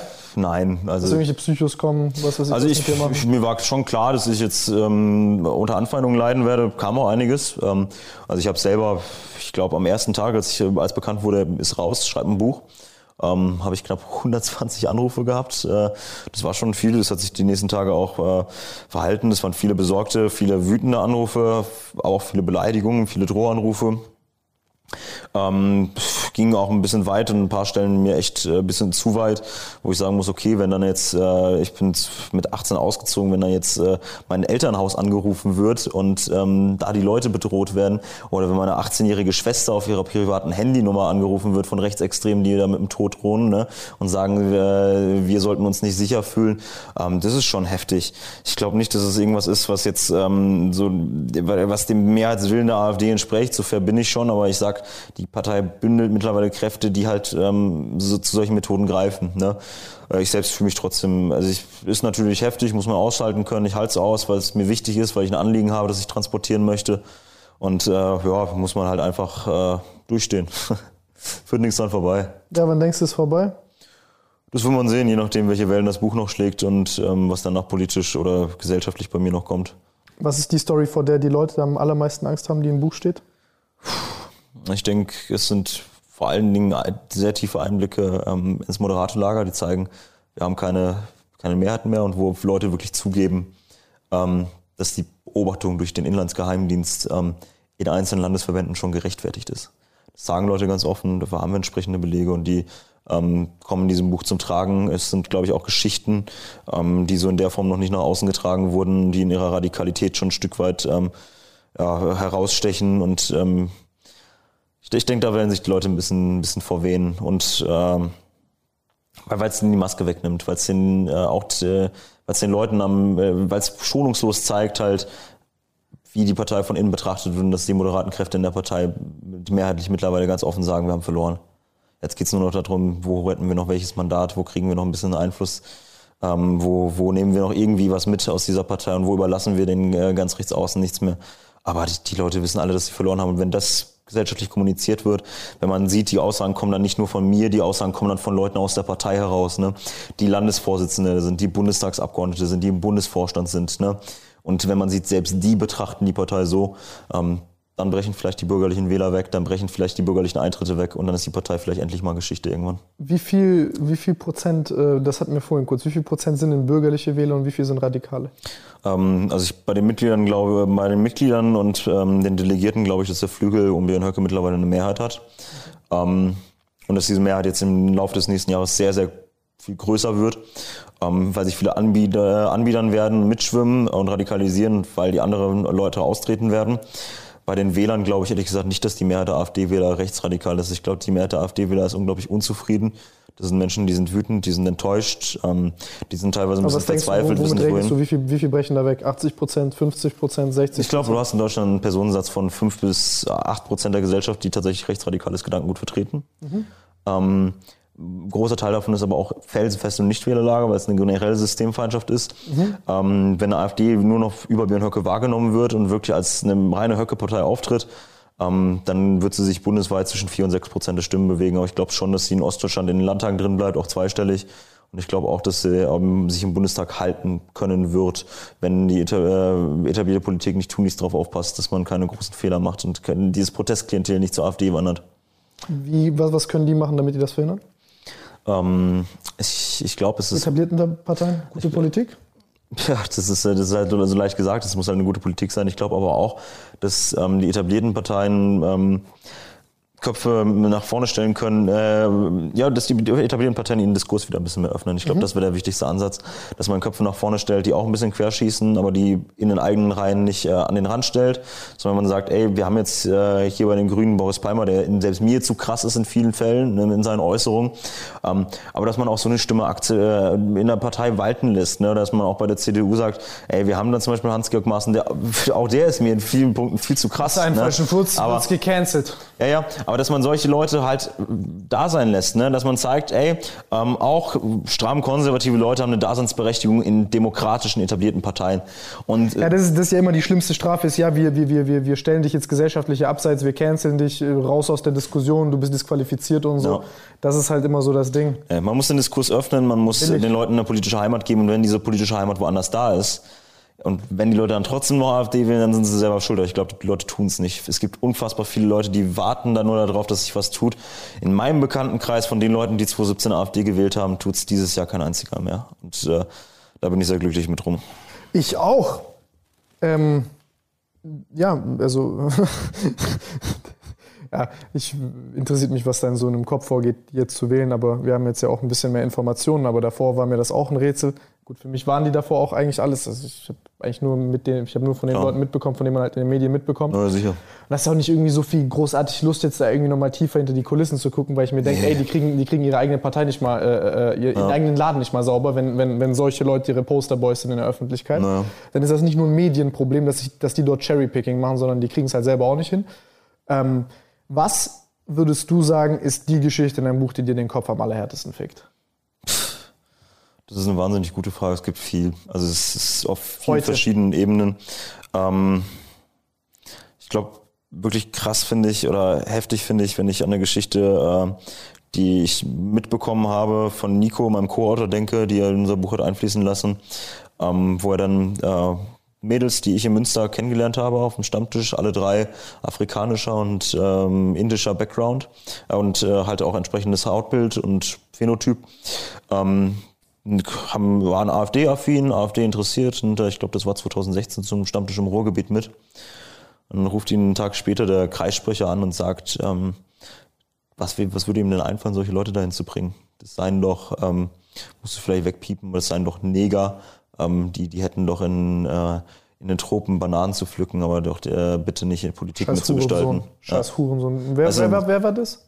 Äh, dann äh, ist halt leider kein, oder Gott sei Dank kein Bundespolitiker. Wenn ich den Namen jetzt nennen würde, dann müsstest du ihn rausstreichen, weil es Ja. äh, halt keine Person des öffentlichen Lebens ist. Ne? Aber die Person ist immer noch in der AfD, wirkt dort immer noch aktiv mit ähm, und äh, hat den Einfluss seitdem nicht unbedingt verloren. Ne?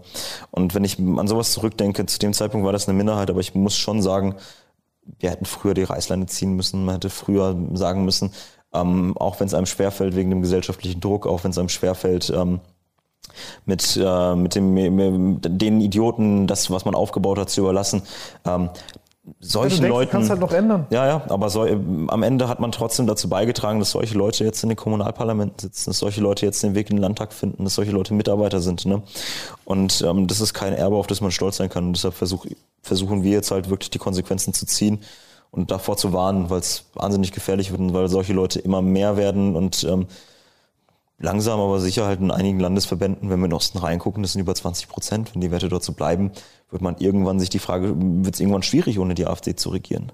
Deshalb muss man diese Partei dort halt entlarven, ne? weil solche Leute dürfen nicht in die Ministerien. Was passiert, wenn jetzt das anfangen würde in äh, zum Beispiel im Osten, dass jetzt auf einmal mit der AfD regiert werden müsste? Was passiert dann in der Politik? Also was, was würden die durchsetzen? Auf welche Kompromisse müssten, müsste man sich real dort einigen vor Ort? Und dann also erstmal auf Landesebene und dann auf Bundesebene. Das ist eine totale Wildcard. Das kann, ich, ich kann nicht erahnen, wie schlimm es wird. Es wird auf jeden Fall schlimm. Ich glaube, man wird, ähm, die, die etablierte Politik ist gut darum äh, beraten, ähm, diesen Schritt nicht zu gehen. Hätte man mit einer AfD von 2016 koaliert oder 2015, dann wäre es ein anderer Weg gewesen. Dann hätte man sich vielleicht professionalisiert und die Rechten leichter rausdringen können. Ähm, heute ist die AfD, gerade in den Ostverbänden, dort, wo sie da hinkommt, in Thüringen, eine rechtsradikale, teilweise rechtsextreme Partei, die die freiheitlich-demokratische Grundordnung an einigen Stellen wirklich in Frage stellt. Ne? Und da muss man dann halt ähm, schon sagen, die, diese Leute dürfen nicht in die schalthebelnde Macht. Was passiert denn, wenn du in der Regierung bist? Du hast Zugriff auf, äh, auf Ordnungsdienste, du hast Zugriff auf Geheimdienstunterlagen, ähm, du hast Zugriff in staatliche, staatsinterne, ähm, du hast einen Rahmen und Möglichkeiten, mit denen du Menschen ähm, die du ablehnst, die du in dieser Gesellschaft nicht willst, äh, großen Schaden zufügen kannst und es deutlich schwieriger machen kannst. Du bist ein Kollege Oder- vom BND und selbst und wenn sagst du's- dann, ey, der Alex, guck mal, was für Ja, Pornos der oder- geguckt hat. Ja, oder es ist, selbst wenn es die Leute nicht selber machen, es reicht doch, dass die Leute einfach nicht mehr genauso, nicht mehr so genau hingucken. Es reicht doch, dass die Leute die Gelder streichen für, für Projekte, die sich gegen tatsächlichen Rechtsextremismus wenden. Reicht doch, dass die Leute die Polizeipräsenz in Vierteln, wo Migranten besonders oft angefeindet äh, oder angegriffen werden, reduzieren. verstehe. ne? ähm, allein das sind schon Hebel. Ähm, So Kleinigkeiten, ja. Aber gar nicht das- auffallen. Das ist, haben, haben wir hoffentlich nicht in Deutschland. Ja, aber was wenn? Also man muss auch drüber sprechen, was wenn. Also wenn wenn wenn es passiert, was was was passiert? Ja gut, das, das, das werden wir dann sehen. Ich glaube aber offen gestanden, dass so eine Partei, äh, so eine Koalition gar nicht funktionieren könnte. Also die AfD hat früher immer mal wieder gesagt, sie, sie will unbedingt, äh, sie will nicht, äh, nicht regieren, bis sie bereit ist. Jetzt behauptet die AfD, dass sie bereit wäre. Was haben wir denn während Corona gesehen? Ja, also ich, vielleicht ist die AfD auch einfach viel zu unprofessionell und dilettantisch äh, in der Gesamtheit oder in der großen Masse, als dass sie diesen großen Schaden anfügen könnte. Weil ähm, was hat denn Corona gezeigt? Ja, wir haben es im März 2020 gesehen. Da hat die AfD als erste Partei hart in den harten Lockdown gefordert, die Maskenpflicht. Ähm, da war man die größte Partei, äh, die, die schärfsten Kritiker von zu weichen Maßnahmen. Ein paar Monate später hat man gesehen, okay, krass, die Union profitiert aber eher von der Krise. Ja gut, dann müssen wir umschwenken. Äh, wenden wir uns jetzt mal äh, verschwörungstheoretischen Strömungen zu. Ich will die Querdenker nicht alle über den Kamm scheren. Auch dort gibt es sicher Leute, die halt ihr Unternehmen verloren haben oder es bedroht sahen. die ne? legitime Kritik- ja, äh, Kritik aber es gab halt auch viele Leute und von denen hat man keine, zu, zu denen hat man keine hinreichende Distanz gezeigt, die halt wirklich äh, rechtsesoterisch sind, die äh, Reichsbürger sind. Schönes Wort. Ja, die ein sind. Ja, wirklich, ist ja so, ne? Rechtsesoterisch. Ich habe da, so, ich hab da schon so bekloppte Gestalten mitbekommen. Ja, weißt du, das Schlimme ist, mir schicken die alle Freundschaftsanfragen auf Facebook, bis ich ausgetreten bin. Ne? Dann nimmst du die so unbedacht an und dann siehst du dann irgendwelche, äh, irgendwelche YouTube-Videos, äh, die da verlinkt werden, wo Physik ist, äh, äh, wie war das? Physik ist Magie durch Wollen. Ne? Und dann wird da zehn Minuten äh, erklär, äh, wird dir da zehn Minuten irgendwas erklärt, wie dann die äh, Welten der Hohlerde klappen und irgendwas über Kriege zwischen Klonen und Robotern unter den Alpen. Und auch Xavier Naidoo mal geteilt so einen Scheiß. Ne? Und, äh, Ey, die würden in Hollywood richtig viel Geld verdienen, wenn die sowas machen. Das Ding ist, die AfD, die, die, AfD hat solchen Leuten dann teilweise nach dem Mund geplappert. Da hast du Abgeordnete gehabt, wie Hans-Jörg Müller in Bayern, äh, stellvertretender Landessprecher, der stellt sich dann da auf den Flughafen, ne, komplett alleine, will keine Maske anziehen, ne, und brüllt dann da irgendwas vom Widerstand und schreit, dass er Bundestagsabgeordneter ist, ne, wo ich mir denke, mein Gott, hoffentlich die, die, aus, äh, die Leute aus anderen Ländern, hoffentlich sprechen die da kein Deutsch, die das mitbekommen. Was haben die denn dann für ein Bild von unserem Parlament, ne? Oder was denken die sich denn, was da für Hanseln im, äh, im Parlament sitzen, ne? Ähm, man hat einfach gesehen, die Partei hat es auch null geschafft, konstruktive Lösungsansätze vorzulegen. Man hat nicht mal eine einheitliche Linie geschafft. Also aus der Ecke da um Meuthen, da kam ja immer mal wieder differenzierte Kritik oder so, ne? Aber die Mehrheit der Partei, das war einfach ein stumpfes Dagegen. Die AfD ist einfach eine Antibewegung. Es ist, es ist ein, im Effekt guckt man, wo ist die Stimmungslage? Mhm. Ja, dagegen. Ne? Wer, wer, wo, mehr kommt da nicht. Ne? Deshalb so eine Partei, die würde in der Regierung, die wären, glaube ich, in den ersten Wochen auch erstmal furchtbar überfordert. Ne? Also entweder sie versuchen dann völkischen äh, Nationalismus einzuführen in Deutschland oder sie wissen erstmal, brauchen erstmal die ersten Tage, ähm, um da ihre eigenen Verschwörungstheoretiker, die sie als Gäste ins Parlament schmuggeln, wieder rauszuwerfen, weil sie dann auch keinen Bock mehr haben auf die. Ähm, ich weiß es nicht. Ich weiß es nicht. Also ich will es nicht erleben und ich glaube, wir erleben es auch nicht in Deutschland. Dafür ist die Mehrheit der Gesellschaft ein bisschen zu vernünftig. Ich, ich hoffe, aber sich allein darauf zu verlassen, ist halt, ne, führt wieder zu dem Effekt, ist auch ein bisschen wishful thinking. Ja, deshalb machst du Videos, in denen du dich mit Leuten unterhältst, in denen du für einen demokratischen Diskurs wirbst. Und äh, so jemand wie ich gibt Interviews äh, mit Journalisten und schreibt ein Buch. Tut jeder seinen Beitrag und äh, am Ende kann man nur hoffen, dass es fruchtet. Ne? Dass da jeder die Möglichkeiten, die er hat, ergreift und Initiative zeigt für die Demokratie und gegen solche Kräfte. Deswegen, Freunde, auch ihr daheim, ich hoffe, euch hat das Video gefallen. Ähm, falls ihr mehr wissen wollt, guckt euch gerne Alex Buch an. Lest es euch durch. Da wird wahrscheinlich noch die ein oder andere interessante Geschichte sein, über die wir gerade nicht gesprochen haben. Da wird das Ganze dann nochmal detailliert erklärt und beschrieben. Unbedingt. Ähm, Belege hast du ja auch für das Ganze. Das Klar heißt, es ist hier kein Fantasy-Roman. ähm, wir sehen uns beim nächsten Mal, Freunde. Ja? Und manchmal ist es nicht leicht zu widersprechen es, äh, wir, wir, wir stehen vor vielen großen Problemen in Deutschland, aber äh, diese einfache Lösung, auch wenn sie einfach scheint, ist keine Lösung, bringt uns nur noch mehr Probleme und äh, Desaster ins Haus. Deswegen, Freunde, ganz klar dagegen positionieren. Beziehungsweise ihr macht, macht, was ihr wollt. Lasst euch auch nicht von mir sagen, was ihr tun sollt oder was ihr nicht tun sollt. Aber äh, ich kann sagen, was ich mache. Das ist, ähm, ich mache genau deswegen, wie du sagst, solche Interviews und ich habe auch gar kein Problem damit, auch wenn das vielleicht nicht politisch korrekt ist, solche Leute als Wichser zu bezeichnen. Auch wenn es vielleicht ein bisschen pauschalisierend ist, aber man muss ja auch ganz klar, wenn die sich ganz klar abgrenzen. In den Fällen sind sie auch einfach Arschlöcher und da muss man es ja, ja, ne? und, äh, ich bin auch bereit, mit jedem Einzelnen darüber, über sowas zu sprechen und mich auch zu entschuldigen für, für solche Äußerungen. Aber letzten Endes ähm, sowas darf nicht salonfähig gemacht werden. Und ihr seht, es ist sehr perfide, es ist sehr komplex, aber auch sehr, es ist sehr raffiniert, wie die da vorgehen. Also, dass sie da so systematisch vorgehen, auch was mich interessiert, woher die die ganze Kohle dort haben und wie die das kriegen, ja. das sparen wir uns dann für den nächsten Teil, aber es ist gefährlich und es ist auch nicht zu unterschätzen. Das sind nicht nur ein paar lose Spinner, die, äh, die, die daheim sind und den Hitlergruß machen und, und, und sich nicht. die schönen alten Zeiten herbeiwünschen, sondern das sind Leute, die haben auch Grips und die sind machthungrig und die sehen, okay, das ist jetzt vielleicht der leichte Weg nach oben. In der Tat. Ja, ich bedanke mich für die Möglichkeit, heute mit dir sprechen zu können. War eine sehr coole Sache. Vielen Dank, dass du gekommen bist, man. War echt krass interessant. Und Props dafür, dass du die Eier gehabt hast, das Buch zu schreiben, rauszukommen und uns diesen Service zu. Also ich habe viel heute, viel Neues gelernt. Ich habe die krass unterschiedlich. Ich dachte einfach so gut, das sind irgendwelche Spinner und es gibt Leute, die haben echte Probleme, ja, die denken, die lösen ihre Probleme, fertig, abgehakt. Ja. So habe ich das betrachtet. Es ist eine wahnsinnig schwierige Geschichte. Und vor allen Dingen, wenn man dann so radikale Töne hört aus diesem Milieu, dann fällt es einem auch wahnsinnig, äh, selber so wahnsinnig schwierig zu differenzieren. Ne? Und da nicht direkt zu sagen. Du hast auch keinen Bock dann. Ja. Ja. Also genauso wie du keinen Bock hast, dich mit Linken zu beschäftigen, nachdem du von welchen verprügelt worden bist, Klar. hast du auch keinen Bock, dich mit Leuten zu beschäftigen, nachdem du irgendwelche solche, solche, solche ja. Nazi-Äußerungen hörst die ganze Zeit. Ja, wahnsinnig schwierig, aber wir machen es trotzdem. Aber es ist gut, dass man gesprochen hat. Es ist, ja, man, man, man sieht, es ist halt, es ist halt, wie es ist. Es ist halt, wie es ist. Es ist, wie es ist. Wir sind halt nur Menschen. Absolut. Okay, für noch einen Glückskekschen-Spruch will ich 50 Cent, Freunde. Wir sehen uns beim nächsten Mal. Macht's gut. Ciao, ciao.